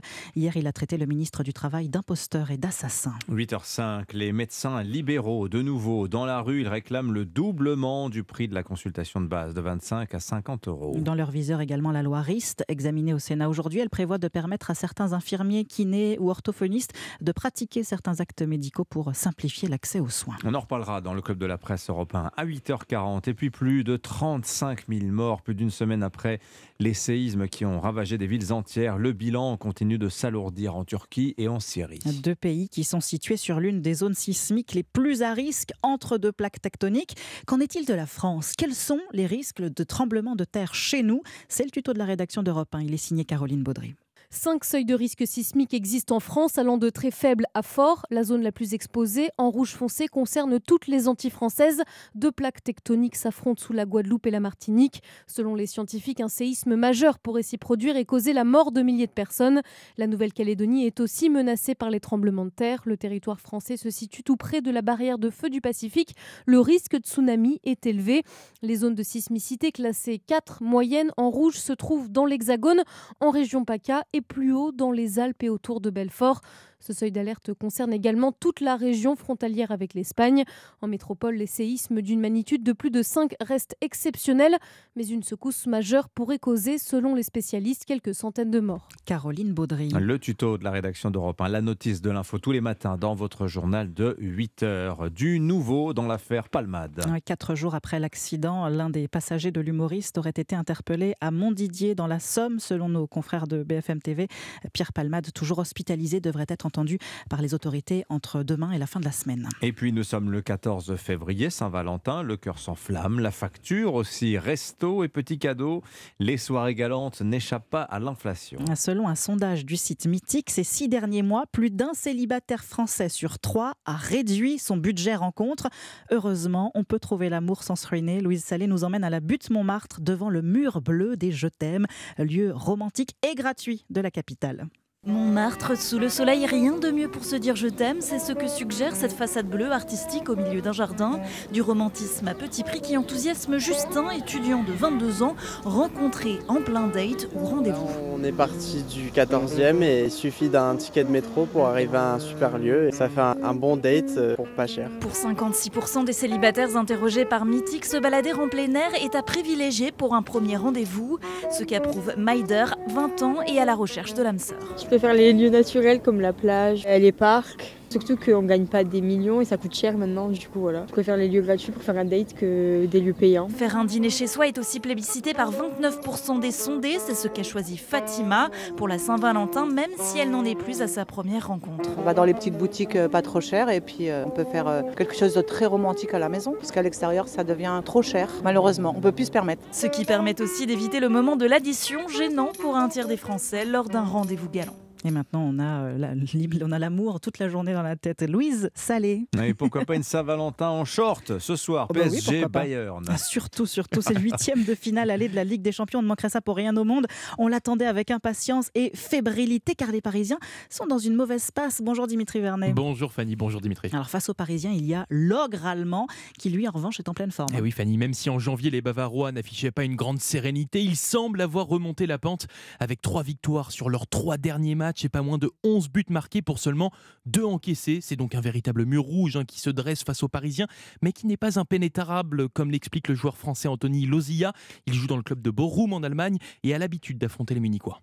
C'est une équipe très solide qui est complète dans tous les domaines, même si euh, ils sont capables de faire quelques erreurs qui, je pense, contre une équipe comme le PSG, euh, avec leurs armes offensives, euh, peuvent leur faire mal. C'est sur ce côté-là qu'il faut peut-être insister. Et surtout que les Parisiens comptent dans leur rang ce qu'il se fait de mieux en attaque. Messi, Neymar et Bappé. Et oui, l'attaquant français guérit de sa blessure plus rapidement que prévu est bien dans le groupe et il devrait au minimum jouer quelques minutes. À voir maintenant si cela suffira pour battre le cador allemand, bourreau des Parisiens en finale de la Ligue des Champions 2020. Dimitri Vernet, on leur souhaite la vie en rose hein, aux Parisiens, en rouge et bleu, au moins Ouais. ça. Il y aura Match à trois suivre. Français côté bavarois aussi sur la Ah, pelouse. c'est vrai, Ou pas. Mécano, Pavard, Coman, c'est du très très lourd. Oh là là là là. Et c'est à, à suivre en direct et en intégralité dès 20h dans Europe 1 Sport. Évidemment, vous avez raison de le rappeler. Merci beaucoup Fanny Marceau, c'était votre votre journal. Merci beaucoup Dimitri. Dans un instant, restez avec nous, le député de la France Insoumise euh, des, euh, du 93, de Seine-Saint-Denis, pardonnez-moi, j'allais dire des Hauts-de-Seine, je, mélange, je me mélange les crayons. Ah, c'est ça, les Hauts-de-Seine. Oui, Alexis Corbière est l'invité de Sonia Mabrouk. À tout de suite. Europe 1. Il est 8h13 sur Europe 1. Votre invité, Sonia Mabrouk, est député La France Insoumise de Seine-Saint-Denis. Bienvenue sur Europe 1 et bonjour Alexis Corbière. Bonjour Sonia Mabrouk et Vous bonjour à ceux qui nous écoutent. Vous avez honte ce matin? Alors, vous évoquez sans doute euh, ce qui s'est passé hier, euh, notamment ce qu'a déclaré un de mes amis députés. Je vous dis une chose, il s'est excusé. C'est encore un de vos amis? Oui, bien sûr. Assassin, Non a-t-il mais moi, dit non mais de toute façon, j'ai la solidarité euh, de combat avec, euh, avec ceux qui font partie de mon groupe. Euh, Aurélien Saint-Toul s'est im- immédiatement excusé. D'accord? D'ailleurs, euh, j'étais à ses côtés, il a voulu, euh, et, je souhaitais qu'il, les yeux dans les yeux, comme on dit, puisse dire à Monsieur Dussopt que dans la passion, euh, il y a des choses qui ne doivent pas être dites, parce que par ailleurs, Monsieur Saint-Toul ne pense pas, évidemment, qu'Olivier Dussopt est un assassin, même si nous sommes en radical désaccord avec la réforme. Vous savez, on va sans doute en parler. l'hémicycle, et, et Jean-Louis Debré l'a dit encore dernièrement, il y a une part de théâtralisation de beaucoup de choses. C'est-à-dire qu'il y a aussi une passion, il y a, il y a On 500 est loin personnes de Jaurès et de Clémenceau et d'un débat euh, Eh ben il y a- quelques Eh ben, bon figurez-vous Ah que oui non. Alors, Même attendez. combat, Monsieur Saint-Toul, Monsieur Clémenceau et Jaurès, j'ai du Alors, mal à voir. Ben, alors précisément, on peut s'arrêter deux secondes Ah là-dessus. bah, avec plaisir. Euh, relisez, c'est sur le site de Libération, ce que nous dit le président Jean-Louis Debré. Et relisez euh, notamment tous les débats de la Troisième République. Je veux dire une chose, c'était pire. Savez-vous que Jean Jaurès, que vous évoquez, s'est fait casser la figure en descendant de la Je tribune par des députés de Mhm. droite Mhm. Savez-vous qu'il y avait une cellule de dégrisement Parce que les députés, c'était surtout des hommes, buvaient et alcoolisés, allaient dans l'hémicycle et s'invectivaient et se déclaraient des duels à l'épée qui étaient réglés plus loin. En vérité, en vérité, aujourd'hui, les débats sont plus sereins. Quelle est la différence C'est qu'il y a Plus des caméras. serein. Exactement. Louis Boyard dit que la police tue. Aurélien Saint-Toul qualifie Oli- Olivier Dussopt d'assassin. Thomas Porte, avec une écharpe tricolore, met son pied sur un ballon à l'effigie du même ministre. Sébastien Delogu lance Vous allez tous y passer. Non, ça, c'est Madame. Chicurou, si, il dit qu'Elisabeth Borne est un bourreau, mais, mais c'est non, mieux. non, là, c'est là, plus vous mélangez serein. beaucoup de choses, Sébastien. Quand Ah bon il dit vous allez tous y passer, il parlait pas y passer, euh, m- mourir. Il dit vous allez tous y Ah, passer à ce genre de problème. La Non, mais- nuance est bienvenue, la Bah précision oui, est importante. ben, parce que la phrase n'a rien à voir. Mais Alexis non, la attendez, question, alors, non, la non, question. je Est-ce qu'il y a dire, des limites c'est intéressant. Premièrement, que ceux qui nous écoutent aillent vérifier. À l'époque des grandes heures du parlementarisme, la passion était beaucoup, beaucoup plus forte. D'accord? On se déclarait des duels, je l'ai dit, on se traitait de staliniens, de fascistes, etc. etc. Donc aujourd'hui, on a oublié, et c'est d'un certain point de vue ce qui bien depuis le début de cette nouvelle mandature, parce que les macronistes, ils sont minoritaires, le Parlement reprend un protagonisme. Donc il y a de Ils la ont une majorité relative. Alexis Donc, non, attendez, attendez. Assassin, le non, mot mais- assassin. Mais je vous ai dit X fois, savez, je vais le répéter. On a appris que le service de protection du ministre Olivier Dussopt a été renforcé. Non mais alors, ah ben ça non, vous mais- fait sourire Oui, euh, non, mais parce quand que- il y a un parfum de, me- de menace. non mais parce que là il n'y avait pas de menace. Non mais j'espère que euh, on a compris, c'est-à-dire que quand on parlait des morts au travail, d'une sous-estimation selon Saint-Toul de la part du ministre du Travail de nombre de morts au travail qui a amené ce mot qui n'a pas lieu d'être. Il n'y a aucun, aucune raison, à moins qu'il y ait d'autres raisons qui n'ont rien à voir avec ce, ce qui, ce qui, ce qui a des propos d'hier, à ce que la protection du ministre soit renforcée, à moins de vouloir en rajouter. Mais avec une certaine dignité, après avoir fait cette erreur, Monsieur Saint-Toul a retiré ses propos. Dignité, dites-vous, mais Oui, la oui, oui. question- ben, veux- on, peut, on peut faire des excuses de manière euh, moins digne. Mais est-ce Il- que vous lui, avez il a des fait- limites à Est-ce qu'il y a des limites à l'indécence? Est-ce qu'il y a des limites à la violence verbale chez vous?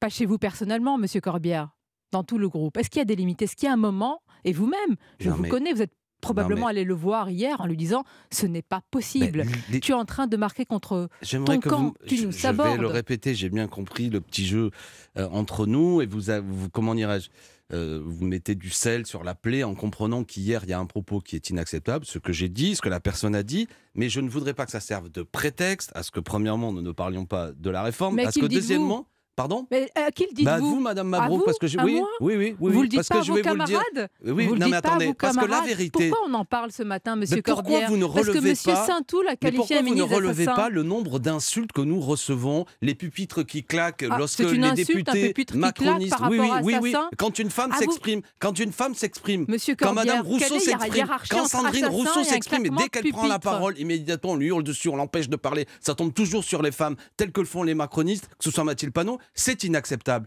Quand Madame Berger, dans un journal qui fait partie de votre groupe, le JDD, nous traite de France indigne, c'est une insulte. Nous recevons des insultes à répétition, dont le scénario est le suivant, alors que le gouvernement ne veut pas discuter de la totalité de ce texte. Écoutez-moi, euh, utilise je, la je- procédure. Je suis interpellée par le fait que vous Oui, ne faites pas oui. de hiérarchie entre assassins et puis des réactions Mais- politiques mais, mais quand vous même. Ah, blaguez, je ne cesse de dire que ces propos n'ont pas lieu d'être, ont dû être Est-ce retirés. qu'on vous a qualifié d'assassin dans votre groupe? Madame- Jamais. Mais jamais, et Ah il bah, ne le faut eh pas. ben, mais Madame. Mabrouk, si je vous disais quelque chose qui est inacceptable, que je vous présentais mes excuses, eh ben, je considère, de la même façon, je vais le retourner à mon encontre, que Ok, très bien, les excuses sont reçues. On peut les juger sincères ou pas sincères. C'est pour ça que je vous disais que j'ai trouvé, j'ai considéré que dans ce moment difficile, mon collègue Saint-Toul, après avoir fait cette sottise, cette erreur, tout ce que vous voulez, le fait. Mais je voudrais, attendez, parce que je voudrais pointer une chose. Vous avez évoqué l'affaire, je mets le mot entre guillemets, Thomas Porte qui a eu lieu vendredi. Je voudrais mettre un distinguo entre ces deux sujets.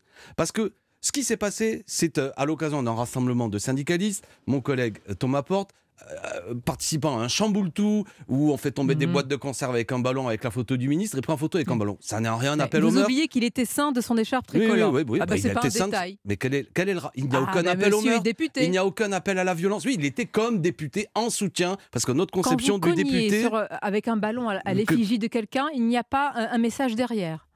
Madame, vous pensez que quand un chamboule-tout est... en- Attendez, là, on est en France. Il y a des traditions en France. Carnaval, le chamboule-tout. Si ceux qui nous écoutent pensent que quand on fait un chamboule-tout, où on met la photo, euh, et ça- mettez ma photo si vous voulez, si vous êtes euh, chez les macronistes. Je pense pas que si un jour on me jetait des balles pour faire tomber une boîte de concert à ma photo, on appelle au meurtre Alexis après moi. Je vais vous dire très Ah, sincèrement. Aujourd'hui, il y a les réseaux sociaux. Ah, il y a, je il y voulais a y venir. Une, une partie de la jeunesse, Je une grande partie venir. qui vous regarde et qui peut considérer ça. Certains, je le dis, comme des appels à la haine. Vous avez une responsabilité dans un monde politique où il y a des menaces, des intimidations sur les Mais élus. Que je subis sais que vous êtes que je subis, madame. Je sais. Que je subis. Je sais. D'accord Vous l'avez dit que à ce que micro que, sen- moi j'ai subi des menaces Disons-le. Que notamment, Je que de notamment que vous deux personnes qui étaient partisans d'Éric Zemmour ont mis en scène le fait que je sois assassiné avec Raquel Garrido, ont été condamnés en première instance et relaxés en, en seconde. Et je, et je fais, je vais aller jusqu'en cassation parce que je ne comprends pas ça. Moi, je subis des menaces de mort. Mais c'est pour Moi, ça je vous subis des ces menaces de mort. Donc, j'aimerais que faire le distinguo sensible. entre des gens qui, avec une casquette d'Éric Zemmour sur la tête, avec un fusil disent on va abattre Garrido, on va abattre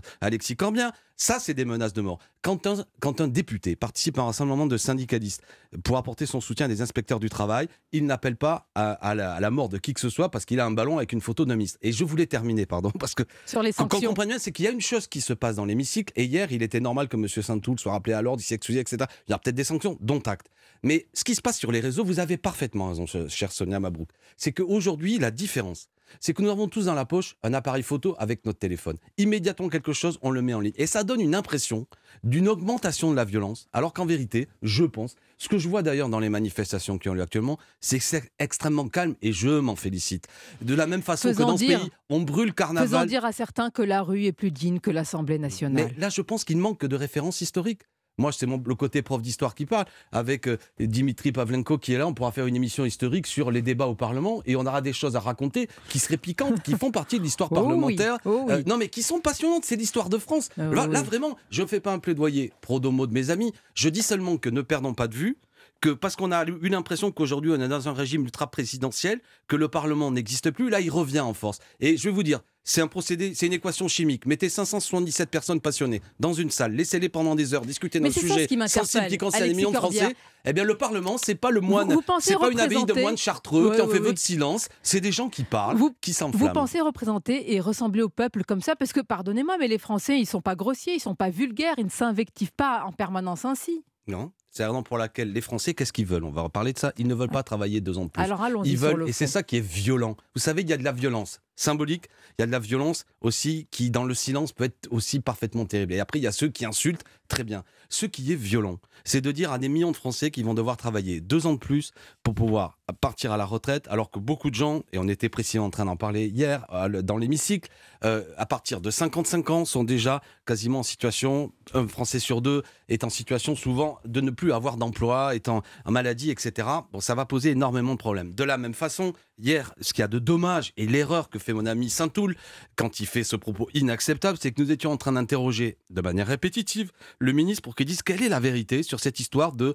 1200 euros pour tous, parce que j'affirme à ce micro qu'ils ont menti. Mais donc, de la même façon qu'il y a des hier? influenceurs, des influx Monsieur voleurs Corbière. Qui sur les réseaux veulent vous vendre des faux produits. Le gouvernement depuis 15 ça, jours, c'est le 3 débat politique, Oui, monsieur- mais, mais- alors, Ah bah bah, alors, bah, bah, je profite de alors. Europe 1 Mais bien après sûr. avoir pris la défense. Vous savez, moi, je suis à l'ancienne.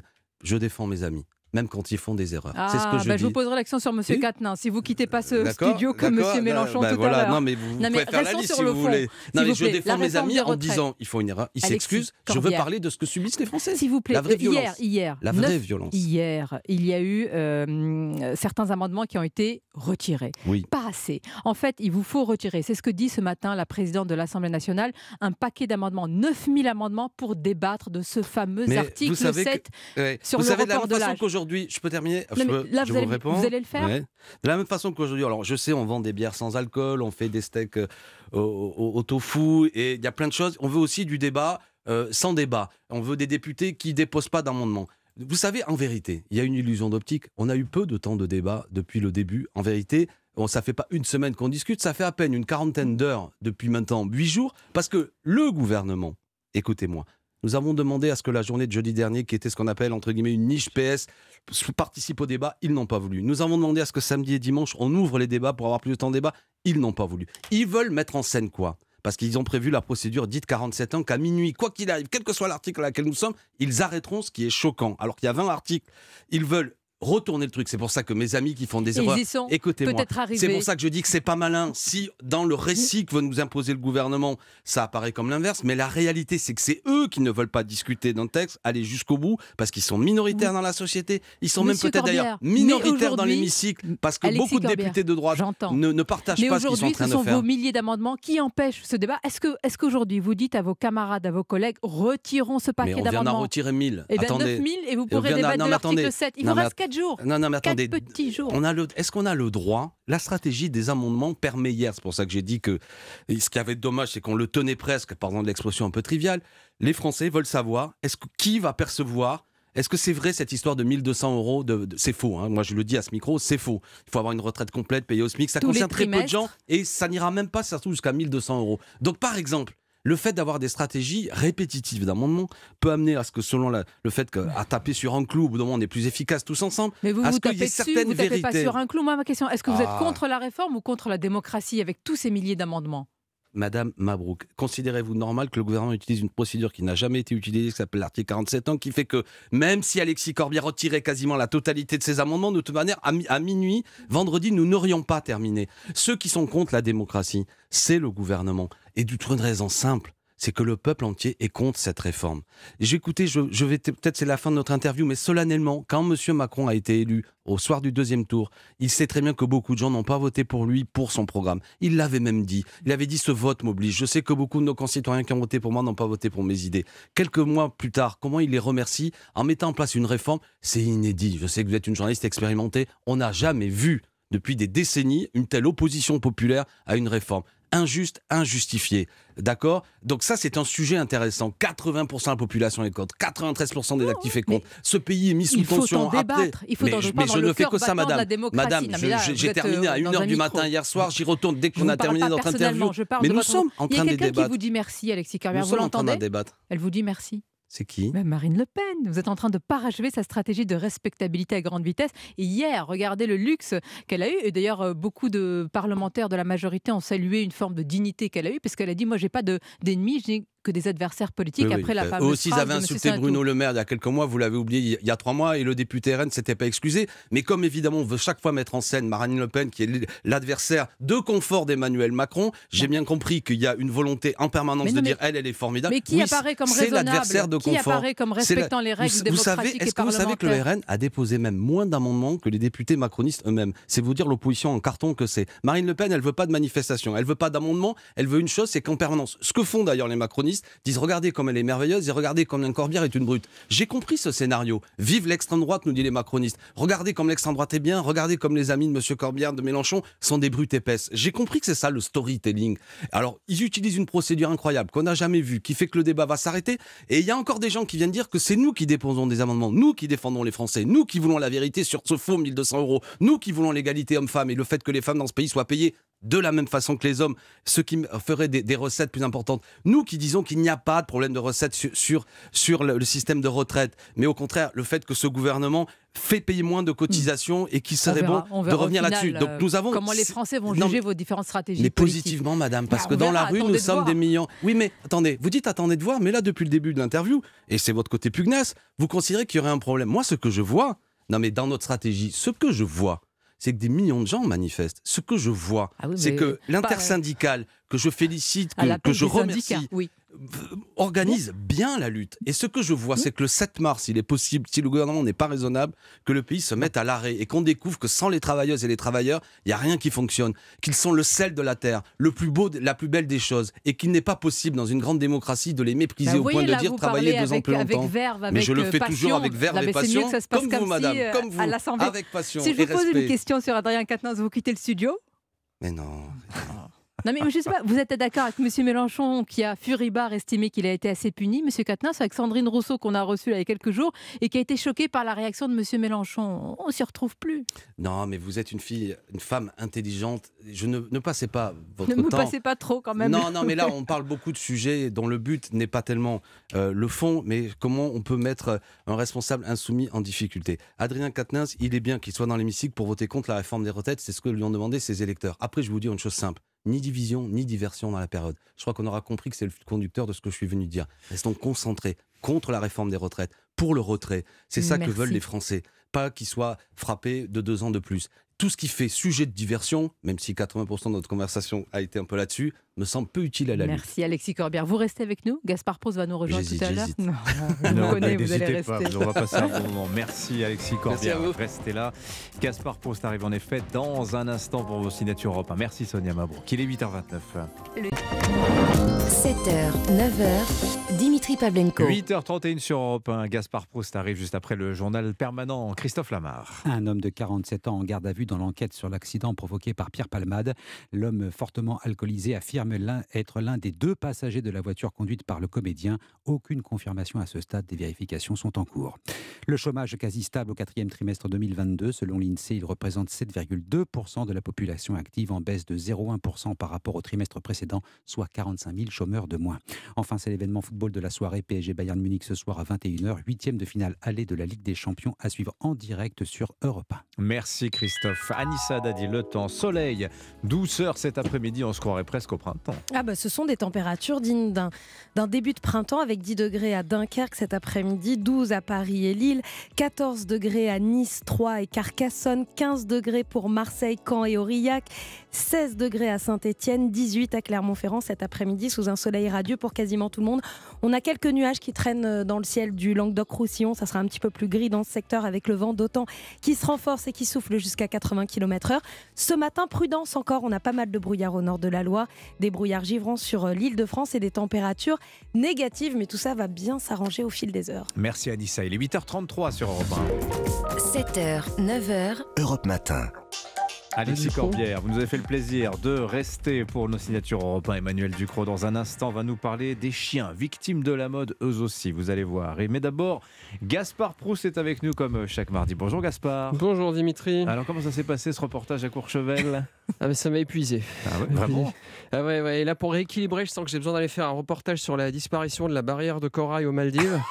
si possible pour deux. Pour deux? Oui, parce que je sens que même Sandrine, elle a besoin d'air marin. Là, tu sais, elle m'a dit, tu sais, l'Assemblée nationale, ça a beau ressembler à au poisson de Ringis. C'est pas pareil, quoi. D'ailleurs, par rapport à elle, je, je- je suis un peu gêné, moi, Ah bon? ce matin. Pourquoi oui, ça? ouais. Bah, Je sais pas quel message me faire passer la direction, mais me mettre face à Alexis Corbière le jour de la Saint-Valentin. je veux dire, moi, dans la fiche de renseignement, sous la rubrique orientation sexuelle, j'ai mis normal classique, quoi. J'ai pas. Parce que Dimitri, je veux dire, si on commence la journée de la Saint-Valentin avec Alexis, je la termine avec qui? Oui. Ah oui, ce soir, je rentre chez moi, ça va être quoi? Je vais ouvrir la porte, un chemin de pétales de rose en direction de la salle de bain. Je vais ouvrir, bam Je vais tomber sur qui? Mélenchon, serviette en turban sur la tête, allongé dans un bain moussant, qui va me dire Tu viens, mon biquet? Enfin, vous voyez, je, je- Mais je pense que si Alexis est là ce matin, c'est un coup de pression euh, sur la direction montée par euh, Rima Abdulmalak. Rima Abdulmalak, la ministre de la Culture. Ah ouais, bah, bah, comme vous, je la connaissais pas. Je pensais que c'était la dernière recrue de l'équipe féminine du PSG, mais, mais non. Non, non, on est sous surveillance. Les caméras, c'est là, c'est pas pour le, le réseau social, c'est pour, euh, pour dire qu'on fait bien notre travail et parce que vous voyez c'est euh, en ce moment là elle est dans son bureau elle nous regarde tu sais de dos dans un fauteuil tu vois avec un gant en acier là en train de gratter un chat tu vois, Tu vois, parce que comme le gouvernement est dans un fight avec LFI elle veut vérifier qu'on soit bien hard tu vois. Donc désolé Corbière là pour vous on va être obligé de défendre la réforme des retraites et dire du mal de LFI hein, et ça ça va pas être évident. Ah, Dire du mal d'Alexis Corbière? Alors je sais plus quel philosophe disait plus j'écoute Louis Boyard, plus j'aime Alexis Corbière.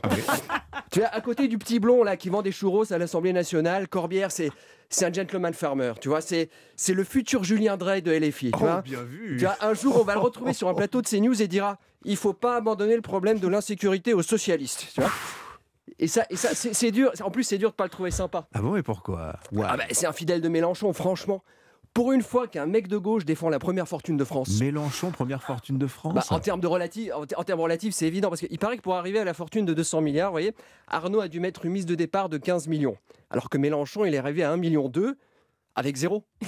Je veux dire, c'est- entre un polytechnicien né dans une famille blindée qui finit avec une fortune de 200 milliards et un prof de lettres d'une famille pauvre qui finit avec 1-2, je veux dire, qui tu respectes plus, Dimitri? Le mec qui remporte le Paris-Dakar en 4-4 en 3 jours ou celui qui passe la ligne d'arrivée 3 mois plus tard en trottinette Bon, vous allez dire du bien de la réforme des retraites? Ah, mais là, on est obligé, là, elle nous regarde. Hein. Elle nous regarde, hein. Alors là, Rima si on peut envoyer la, la- la musique des actualités. Les actualités de la France du bon sens. Après des discussions démocratiques et un accueil populaire enthousiaste, la douce et enjouée Elisabeth Borne, polytechnicienne, énarque et marraine de l'association Un sourire par semaine, véritable Alain Juppé en bottes et cravache, flanquée de son fidèle jockey du SOPT, a, dans la liesse Oh générale, décrété le tant attendu passage aux 64 ans d'âge légal pour prendre la retraite. Cette réforme, porteuse d'un courage et d'une justice sociale jusque-là inégalée, non contente de rééquilibrer de manière définitive les comptes publics, permettra également l'anéantissement total du chômage des seniors, une hausse des petites retraites de 500%, une baisse massive de l'insécurité, la pousse spontanée de centrales nucléaires, la découverte de gisements de pétrole et de gaz naturel dans le Cantal, l'arrêt du réchauffement climatique, ainsi qu'une mue définitive de la voie d'Olivier Dussopt, qui enfin lui ouvrira les portes de l'examen du permis de conduire. Bah voilà, on est refait là comme ça. On est tranquille, hein Et une bonne journée à la France et à tous. Merci Gaspard, merci Alexis Corbière. Merci Sonia Mabrouk. Oui, Alexis. Voilà, Gaspard Proust du mardi au jeudi sur Europe 1. Tout là, vous pouvez poursuivre la conversation euh, hors du studio. Merci beaucoup. Allez, Emmanuel Ducrot du journal L'Opinion, c'est à vous. Euh, Emmanuel, bonjour. Bonjour Dimitri et bonjour à tous. Le ministre de l'Agriculture des Pays-Bas a annoncé il y a quelques jours vouloir interdire la possession de certains chiens et même interdire de les faire figurer dans des publicités ou sur les réseaux sociaux. Alors on ne parle pas là de chiens dangereux, mais de chiens à l'inverse considérés comme très mignons, peut-être un peu trop d'ailleurs. hein. Ah Oui, des chiens beaucoup trop mignons. En fait, des animaux choisis parce qu'ils sont à la mode à cause de traits physiques euh, exagérés. Ça les rend euh, photogéniques, ça en fait euh, des stars de TikTok, mais ça les fait surtout souffrir. Le ministère de l'Agriculture des Pays-Bas est en train d'élaborer une liste de ces caractéristiques anatomiques qui sont euh, la cause euh, pour les animaux de supplices permanents. Alors justement, quel genre de caractéristiques anatomiques sont visées par le ministère euh, néerlandais? On parle en premier lieu des chiens dits brachycéphales, c'est-à-dire en bon grec avec un crâne court, ce qui va avec euh, un nez écrasé et des yeux globuleux. Depuis mars 2019, il est interdit d'élever aux Pays-Bas des chiens dont le museau est inférieur à la moitié de la taille du crâne. Je vous laisse visualiser ce qui arrive chez certains euh, bulldogs français et anglais et chez les carlins et les cavaliers King Charles. Alors il serait euh, interdit de posséder ces chiens. Ce n'est pas une lubie néerlandaise. Dans la même optique, la Norvège interdit depuis l'an passé l'élevage du bulldog anglais et du cavalier King Charles. La raison, euh, c'est que ces chiens développent souvent des maladies respiratoires, des problèmes cardiaques. Le ministère de l'Agriculture néerlandais explique que, les chiens au museau trop court sont constamment à bout de souffle. Ce sont aussi des animaux qui développent tôt dans la vie des problèmes de boîte crânienne, de cervelet et de colonne vertébrale. Mais tous les chiens de ces races à nez court, euh, pourtant, ne sont pas en souffrance, euh, Emmanuel. Non, heureusement, mais les ennuis concernent entre un tiers et la moitié des chiens dans certaines races. Ça s'explique assez facilement et tristement. hein. On recherche ces chiens euh, pour un type précis de morphologie et plus elle est typée, mieux c'est. Mais en fait, pire c'est. La mode provoque une surreprésentation des caractéristiques excessives. Pour le dire crûment, il n'y a plus de sélection naturelle à cause Hmm. de la demande. On laisse des animaux se reproduire alors qu'on devrait les écarter pour éviter que leurs caractéristiques euh, génétiques exagérées se propagent. En fait, on produit comme ça euh, des générations de chiens mal portants. Ça ne vaut pas que pour euh, le museau des chiens, ça vaut aussi pour les plis euh, qui provoquent des maladies de peau chez les charpeilles, pour certaines formes d'oreilles. Euh, chez les bergers allemands, la surnatalité anarchique dans le passé s'est traduite par une explosion des paralysies dégénératives du train arrière. Les animaux euh, victimes de la mode, comme des influenceuses, craquant sur Instagram, mais en peine dans la vie réelle. Donc le problème, en fait, c'est qu'il y a un marché pour ces chiens mal portants. Et oui, la demande pour ces chiens stars des réseaux sociaux, la méconnaissance des futurs maîtres, le manque de scrupules de certains éleveurs et puis des importations de chiens venus de pays de l'Est sans beaucoup de contrôle sont à l'origine de ce phénomène. Et pour l'endiguer, eh bien une seule solution, interdire d'acheter et de posséder les chiens, c'est mettre un coup d'arrêt à leur viralité. C'est terrible. Ça paraît cruel, mais c'est pour leur bien. Merci beaucoup Emmanuel Ducrot du journal L'Opinion. Votre chronique à retrouver comme chaque jour sur europe1.fr ou dans l'appli Europe 1. Merci à vous. À suivre, club de la presse Europe 1, Mathieu Bocoté, François Calfon. Dans un instant, on va reparler de la réforme des retraites, de la stratégie des insoumis, les insultes, les clashs. Alors, est-ce que c'est du dérapage ou est-ce que c'est une ligne réfléchie? On se pose la question dans un instant. Europe Matin. 7h, 9h, Dimitri Pavlenko. Vous avez la responsabilité de ces choix politiques. Vous êtes un imposteur et un assassin.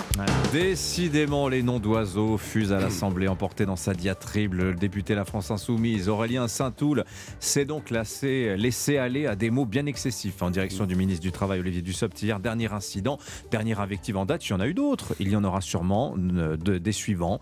Alors que les Insoumis, hein, sous le feu des critiques du gouvernement, mais surtout de la pression euh, syndicale, ont décidé hier soir d'assouplir un petit peu leur stratégie d'obstruction. Ils ont retiré un bon millier d'amendements pour permettre à l'examen du texte d'avancer. Est-ce que ça suffira pour aller jusqu'à l'article 7, le fameux article 7 qui repousse l'âge légal de départ à 64 On en parle ce matin avec nos deux fines lames du mardi. Bonjour Mathieu Bocoté. Bonjour. Je vais solliciter votre regard de sociologue dans quelques minutes aussi sur la grève des médecins. Je pense qu'il y a des petites choses à dire. François Calfon est avec nous également. Bonjour François. Bonjour. Membre du bureau national du PS. François, comment vous regardez la multiplication des incidents à l'Assemblée? Finalement, la question à laquelle n'a pas répondu tout à l'heure Alexis Corbière, c'est est-ce que c'est une ligne réfléchie et travaillée, une vraie tactique politique, ou bien est-ce que c'est un dérapage, c'est une erreur de débutant finalement de la part d'Aurélien Saint-Toul qui vient d'arriver à l'Assemblée hein? Dans les deux, mon capitaine, hein, il suffit de regarder, euh, puisqu'il n'y a pas de base à LFI, il n'y a qu'un chef, un chef et un effet d'imitation. Quand vous regardez la prestation de Jean-Luc Mélenchon euh, l'autre jour chez vos confrères de BFM, Oui. où il a tout en- antagonisé, Oui. comme il le dit lui-même, tout euh, transformé en violence, euh, c'est naturellement réfléchi. Et quand je me mets dans le cerveau de Jean-Luc Mélenchon, euh, que j'ai bien connu au Parti Socialiste, C'est la fameuse stratégie de conflictualité qu'il oui, avait euh, il y a quelques qu'il n'a années. qu'un but, c'était en fait, ça n'a qu'un but interne. C'est-à-dire que les gens pensent que c'est une stratégie d'opinion, c'est pas le cas. Son but, c'est d'écraser le match, y compris au sein de la France insoumise. C'est-à-dire que ni M. Ruffin, ni euh, Clémentine Autain, qui sont eux au Parlement, ne puissent lui damer le pion Hmm. euh, finalement sur la future élection présidentielle, parce que c'est comme ça qu'il résonne. Le deuxième but, c'est euh, de dire entre finalement le RN et nous, il n'y a rien, entre Macron et nous, il n'y a rien. C'est-à-dire d'asseoir son leadership, même dans la violence, même dans la- l'impopularité, Hmm. sur l'ensemble du mouvement social. Parce que Jean-Luc Mélenchon lui-même s'est toujours situé en concurrence avec les organisations syndicales. Or, si le mouvement est un succès, c'est parce que euh, la face réformiste, celle incarnée par Laurent Berger, euh, permet cette assise populaire. Évidemment, euh, ça cornérise M. Mélenchon, qui se remet au centre du jeu, avec lui d'un effet d'imitation, par la violence. Alors c'est peut-être trop subtil pour moi, mais j'ai du mal à, à saisir en fait. euh, Eh bien, il veut être candidat sans contestation la prochaine oui. fois à gauche. Oui, mais Et le il bilan- pense que même minoritaire, euh, c'est mieux d'être candidat que d'être contesté. Mais Voilà. le, bi- le bilan, tout à l'heure, Alexis Brézet le dressait. Mathieu Bocoté, il n'est pas très positif. Alors que le premier opposant de France, ça passe pour Laurent Berger. Euh, vous avez ce député LFI, Paul Vanier, qui dit ce matin dans l'opinion Mais le respect des bonnes manières, vous savez, c'est pour les bourgeois. Ce qu'on fait, c'est de l'éducation populaire. Mais on voit que les Français, ils sont assez réticents. Ils n'aiment pas trop ce genre de. De- Bah, alors, il faut, dire, il faut voir le rôle. Je, de je- brutalité politique. Je ferai une comparaison qui ne plaira pas à Jean-Luc Mélenchon, mais le rôle, le style, la stratégie qui est la sienne dans l'espace public aujourd'hui, c'est celle de Jean-Marie Le Pen, mais à gauche. C'est-à-dire, il se relance toujours par une provocation, par une outrance. Il parvient à, ré- à- à se. ré- On le croit disparu, on croit qu'il a perdu le contrôle de ses troupes. Il va avec une outrance maximale qui force ces gens à le soutenir sur le mode clanique, c'est-à-dire, on défend le patron, quelles que soient les circonstances, parce que c'est le patron. Ça lui permet de réaffirmer son autorité sur ses troupes. Donc, il y a cet élément-là de stratégie pour se, toujours se remettre en selle. En- et en scène. Ensuite, il y a un autre élément. Je pense que ça correspond à une vraie fascination pour la violence chez les insoumis. C'est-à-dire, nous ne sommes pas devant un groupe qui correspond à la culture de la démocratie libérale. Et je suis pas sûr qu'ils soient tous d'accord, les insoumis. Ah, bien sûr que non, mais tous, hein. dans, aucun groupe, tout le monde est d'accord. Ouais. Mais il y a néanmoins, s'il y a dans- à l'Assemblée un groupe qui est habité par une fascination pour la violence, on le voit notamment avec le rapport étonnant à 93. 1793 revient à la mode à à la la gauche de la gauche. Robespierre. À Robespierre, exactement. Robespierre, 1793, la terreur. Alors ça, je- je m'excuse. Donc, quand on se tourne vers ces événements avec des yeux énamourés, en se disant finalement c'était le bon temps. Et là, c'est la politique dans sa vérité, parce que quelle est la logique révolutionnaire? La logique révolutionnaire dit la conversation est un privilège bourgeois, alors que la violence symbolique d'abord, mais qui sait demain? La violence, c'est le moment de l'authenticité. et il y a cette thèse à la gauche, de la gauche qui existe, qui consiste à dire que la démocratie libérale n'est que le masque d'un ordre bourgeois répressif potentiellement fasciste. Donc, qu'est-ce qu'il faut faire? Il faut provoquer le système jusqu'à l'excès, dans l'espoir que lui, que, que le système, que le régime lui-même fasse le geste de trop. Qui sorte la Et- matraque, Et, là, ça permettrait de dévoiler la pureté des rapports sociaux sous le signe de la lutte des classes. Mais pendant ce on parle pas des retraites non plus. Comme, euh, bien évidemment, euh, mon contradicteur a comparé euh, François, mettez bien le micro face à- Jean-Luc face à vous. Mélenchon à Jean-Marie Le Pen, c'est ce qui ne le, ravira pas. Je le comparais plutôt à Mao Tse-tung avec son, ses gardes rouges, euh, finalement, de la révolution culturelle, que sont tous ces petits Fouquetinville au petit pied, euh, c'est-à-dire ces petits commissaires politiques qui euh, euh, assument une stratégie de la violence. Et on le voit dans le commentaire du commentaire du commentaire, que finalement, la vraie violence n'est pas symbolique, c'est pas celle qui consiste à jouer avec un ballon de foot euh, à l'effigie du ministre. La vraie violence, elle est sociale. Et donc, euh, en bon révolutionnaire, cette violence sociale, d'une certaine manière, est contrecarrée par des militants révolutionnaires. Et je crois que c'est euh, euh, la dimension qu'agite actuellement la France insoumise. Simplement, il y a un petit problème, d'une certaine manière, c'est que leur stratégie jusque boutiste les a mis au banc du reste du mouvement social, et y compris de la gauche.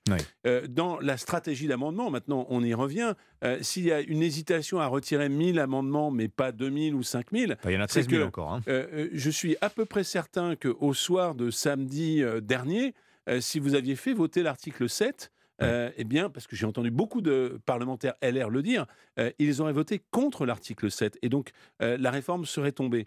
Euh, au lendemain de cette nouvelle Vous voulez provocation... dire que ça profite à Emmanuel Macron, ce, bazar insoumis Parce que pendant ce temps-là, on n'avance pas dans l'examen du texte. Et c'est pour ça que j'oserais même, euh, à mon tour, une forme de provocation à laquelle je crois, euh, c'est que euh, LFI est devenu l'agent du mouvement antisocial.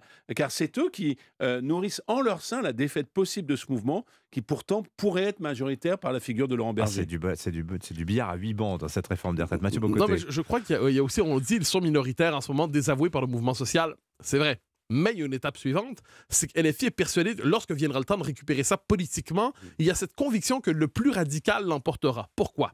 Derrière cette analyse, il y a l'idée d'une société tendue, d'une société blessée, d'une société fracturée. Il y a la- la- un autre élément, on se dit, ben, le RN est dans un mode d'embourgeoisement tel qu'il sera largué par ceux qui sont en quête justement de contestation forte, de contestation dite violente, de contestation euh, hard, si vous me permettez le mot.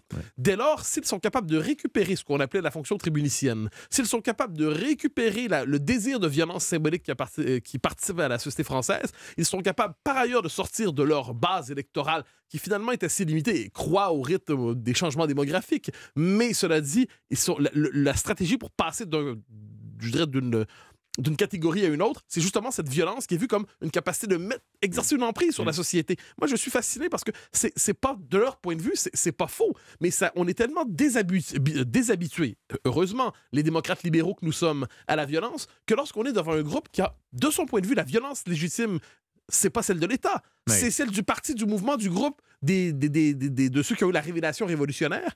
Ben, ça, ça, ça c'est plus dans notre univers mental, mais c'est dans le leur. Très intéressant. Une question sur Laurent Berger, François. Calfon, parce que euh, la, la presse nous dit ce matin, c'est quand même surprenant et l'exécutif est le premier surpris de le voir en, en premier manifestant de France, appelé à bloquer le pays euh, le 7 mars. Lui, le, le gentil réformiste, accompagnateur euh, du, du pouvoir, dans ce- cette image qu'on avait, de, qu'on avait de lui. Est-ce que vous êtes surpris? Est-ce que son positionnement à Laurent Berger, à Laurent Berger euh, est le fruit aussi justement de la stratégie, notamment des Insoumis à l'Assemblée nationale ou de la NUPES? Comment vous regardez ça? Euh, bon, déjà, je regarde ça comme une évolution personnelle de Laurent Berger et pas Ah, simplement de la oui. CFDT. Dans le rapport qu'il entretient au pouvoir et à la, à la figure d'Emmanuel Macron. C'est un Je pense déçu que du macronisme, Macron, vous dans le jeu social, hein, Oui. euh, le rapport personnel d'un président de la République avec euh, un leader syndical compte pour beaucoup. Emmanuel Macron, dans, dans son cynisme, dans son égotisme, a loupé une marche d'une certaine manière avec la CFDT. Euh, N'oublions pas que le premier quinquennat était celui de cette fameuse réforme euh, du compte notionnel systémique qui a été loupée. hein, Mmh. euh, La- euh, la- dans- la dans- retraite à points, oui. Absolument. Euh, ça, c'est le premier point. Et puis, je vais même dire quelque chose qui paraît tout à fait dingue, c'est que je pense que Laurent Berger, sur le fond, ne croit pas à l'avancement de l'âge et de la durée de la vie. Euh, Enfin, de, de- à, à la- à- à- à cette notion de repousser l'âge de la retraite. Ah bah oui, il n'arrête pas de répéter que depuis 20 ans, la, la- la CFDT est contre. Absolument. hein. Et, et qu'il pense que d'autres solutions existent. Donc ça, c'est le point. Ensuite, je pense que euh, c'est pas par rapport à Jean-Luc Mélenchon qu'il se positionne. Mais vous lui prêtez enfin- des intentions politiques ou pas à Laurent Berger? Parce que moi, je lis ça absolument partout. J'avoue que je suis un peu sceptique. Bah, hein. parce qu'en fait, euh, c'est les commentateurs qui commentent, et ils ont Oui. bien raison de commenter. Il y a une béance, c'est-à-dire que vous avez un fond de l'air euh, dans le pays, sur le fond des revendications, qui est très à gauche. Le pays est très à gauche, euh, mais il n'est pas de la gauche de Jean-Luc Mélenchon. Donc tout le monde cherche, à défaut de notre parti, une incarnation qui soit une incarnation de la gauche social-démocrate, y compris des 25% d'électeurs d'Emmanuel Macron qui se définissent encore comme des électeurs Bah, de gauche. alors, François voit ses- prend ses désirs pour des Oui, je ne suis pas certain que... que- le pays soit. À tout le moins, il est peut-être Oui. très à gauche sur Bah, certaines euh, questions et très à droite sur d'autres. Vu de, vu de l'étranger, je parle sous votre contrôle. Ah dire oui, que d'accord. il y a 90% des salariés qui sont contre le passage à 64 ans, pardon, mais Ça- dans l'axe droite-gauche, comme on dit en sociologie, mais c'est vu- très à mais gauche. vu de l'étranger, c'est moins vu comme de gauche que comme français. C'est-à-dire c'est un trait culturel Mais davantage qu'un trait idéologique, c'est un rapport au travail, c'est un modèle bien, mais social. c'est un biais. Mais, mais, mais euh, non, je crois que le pays est très à gauche sur certains points, très à droite sur d'autres. Ah bah Gardons voilà, cela à mais l'esprit. en tout cas, sur la question sociale, il est très à gauche. Cela dit, pour Laurent Berger, j'y vois. Alors, c'est la une espèce de, encore une fois, d'analyse politique, mais c'est la possibilité pour la gauche réformiste de marquer une opposition nette à Emmanuel Macron sans être par ailleurs sous la coupe de la France insoumise. Donc, c'est la possibilité pour la gauche réformiste. Dans, sa, dans son expression syndicale pour l'instant, de s'autonomiser par rapport à LFI en prenant la direction d'un mouvement anti-Macron sur la question sociale. Donc, c'est un espèce de jeu de recomposition de la vie politique à gauche dont nous sommes témoins en ce moment. Et par ailleurs, c'est une comparaison euh, que, ce que j'ai compris d'autres font, mais ça fait penser un peu à Fabius en 2005, qui devient la figure dans la gauche dite modérée, dans l'opposition à l'Union, euh, à la Ouais. Constitution européenne. Et aujourd'hui, c'est Laurent Berger, celui qu'on n'attendait pas dans ce rôle, qui devient la figure qui légitime une opposition crédible et raisonnable la réforme des retraites. Tiens, gardez la parole, Mathieu, sur la grève des médecins. Je voudrais qu'on s'arrête un instant parce que c'est vrai que c'est rare. Ils vont tous être dans la rue, les médecins libéraux, les généralistes, les spécialistes aujourd'hui, euh, pour dire, et c'est ça qui m'a le plus surpris, que euh, les réformes en cours, alors que ce soit la revalorisation du tarif de la consultation, c'était des insultes, c'était de l'humiliation. Et on entend des médecins nous parler de déclassement, etc. Ces termes-là sont des termes de sociologie. Ça m'a interpellé parce que quelque part, on est au-delà du strict champ médical, Mathieu Bocoté. Alors, il faut lire là-dessus Philippe Deribarne. Philippe Deribarne, qui est un sociologue absolument passionnant et qui a analysé comment, dans le rapport des Français au travail notamment, et ça, il, il y voit, lui, un trait de psychologie nationale, il y a la question justement du statut et la question de l'au- l'autonomie, de, donc euh, la- le, côté presque artisanal du travail, c'est-à-dire être maître de son travail véritablement, ne pas être réduit un agent économique, avoir ce- son statut. Hmm. Avoir sa- Et là, le sentiment de déclassement des médecins, il est symbolique. Finalement, nous ne sommes qu'un rouage parmi d'autres dans l'appareillage médical. Finalement, notre art particulier, le, le, le- rapport qu'on entretenait non seulement avec les patients, mais notre fonction dans la société, nous sommes finalement dévalués. Nous devenons technocratisés à travers cela. Ouais. Donc, dans la logique de Thierry Barne, on pourrait y voir une forme de perte de statut qui entraîne une forme de dévalorisation de leur métier et qui, en dernière instance, donne envie de faire grève pour une journée. Ils disent aussi beaucoup la, la Sécu nous fonctionnarise. Oui, mais enfin, ça, c'est vieux comme, euh, vieux comme les médecins libéraux. Euh, je, je filerai euh, effectivement la parabole sur la perte de statut. Euh, quand j'étais gosse, le notable hein, qui allait au Rotary Club, qui allait dans le Nord en, en vacances au Touquet, c'était le médecin libéral. Ouais. C'était le notable, c'était d'ailleurs le maire du village. Et, et à gauche, c'était l'instituteur.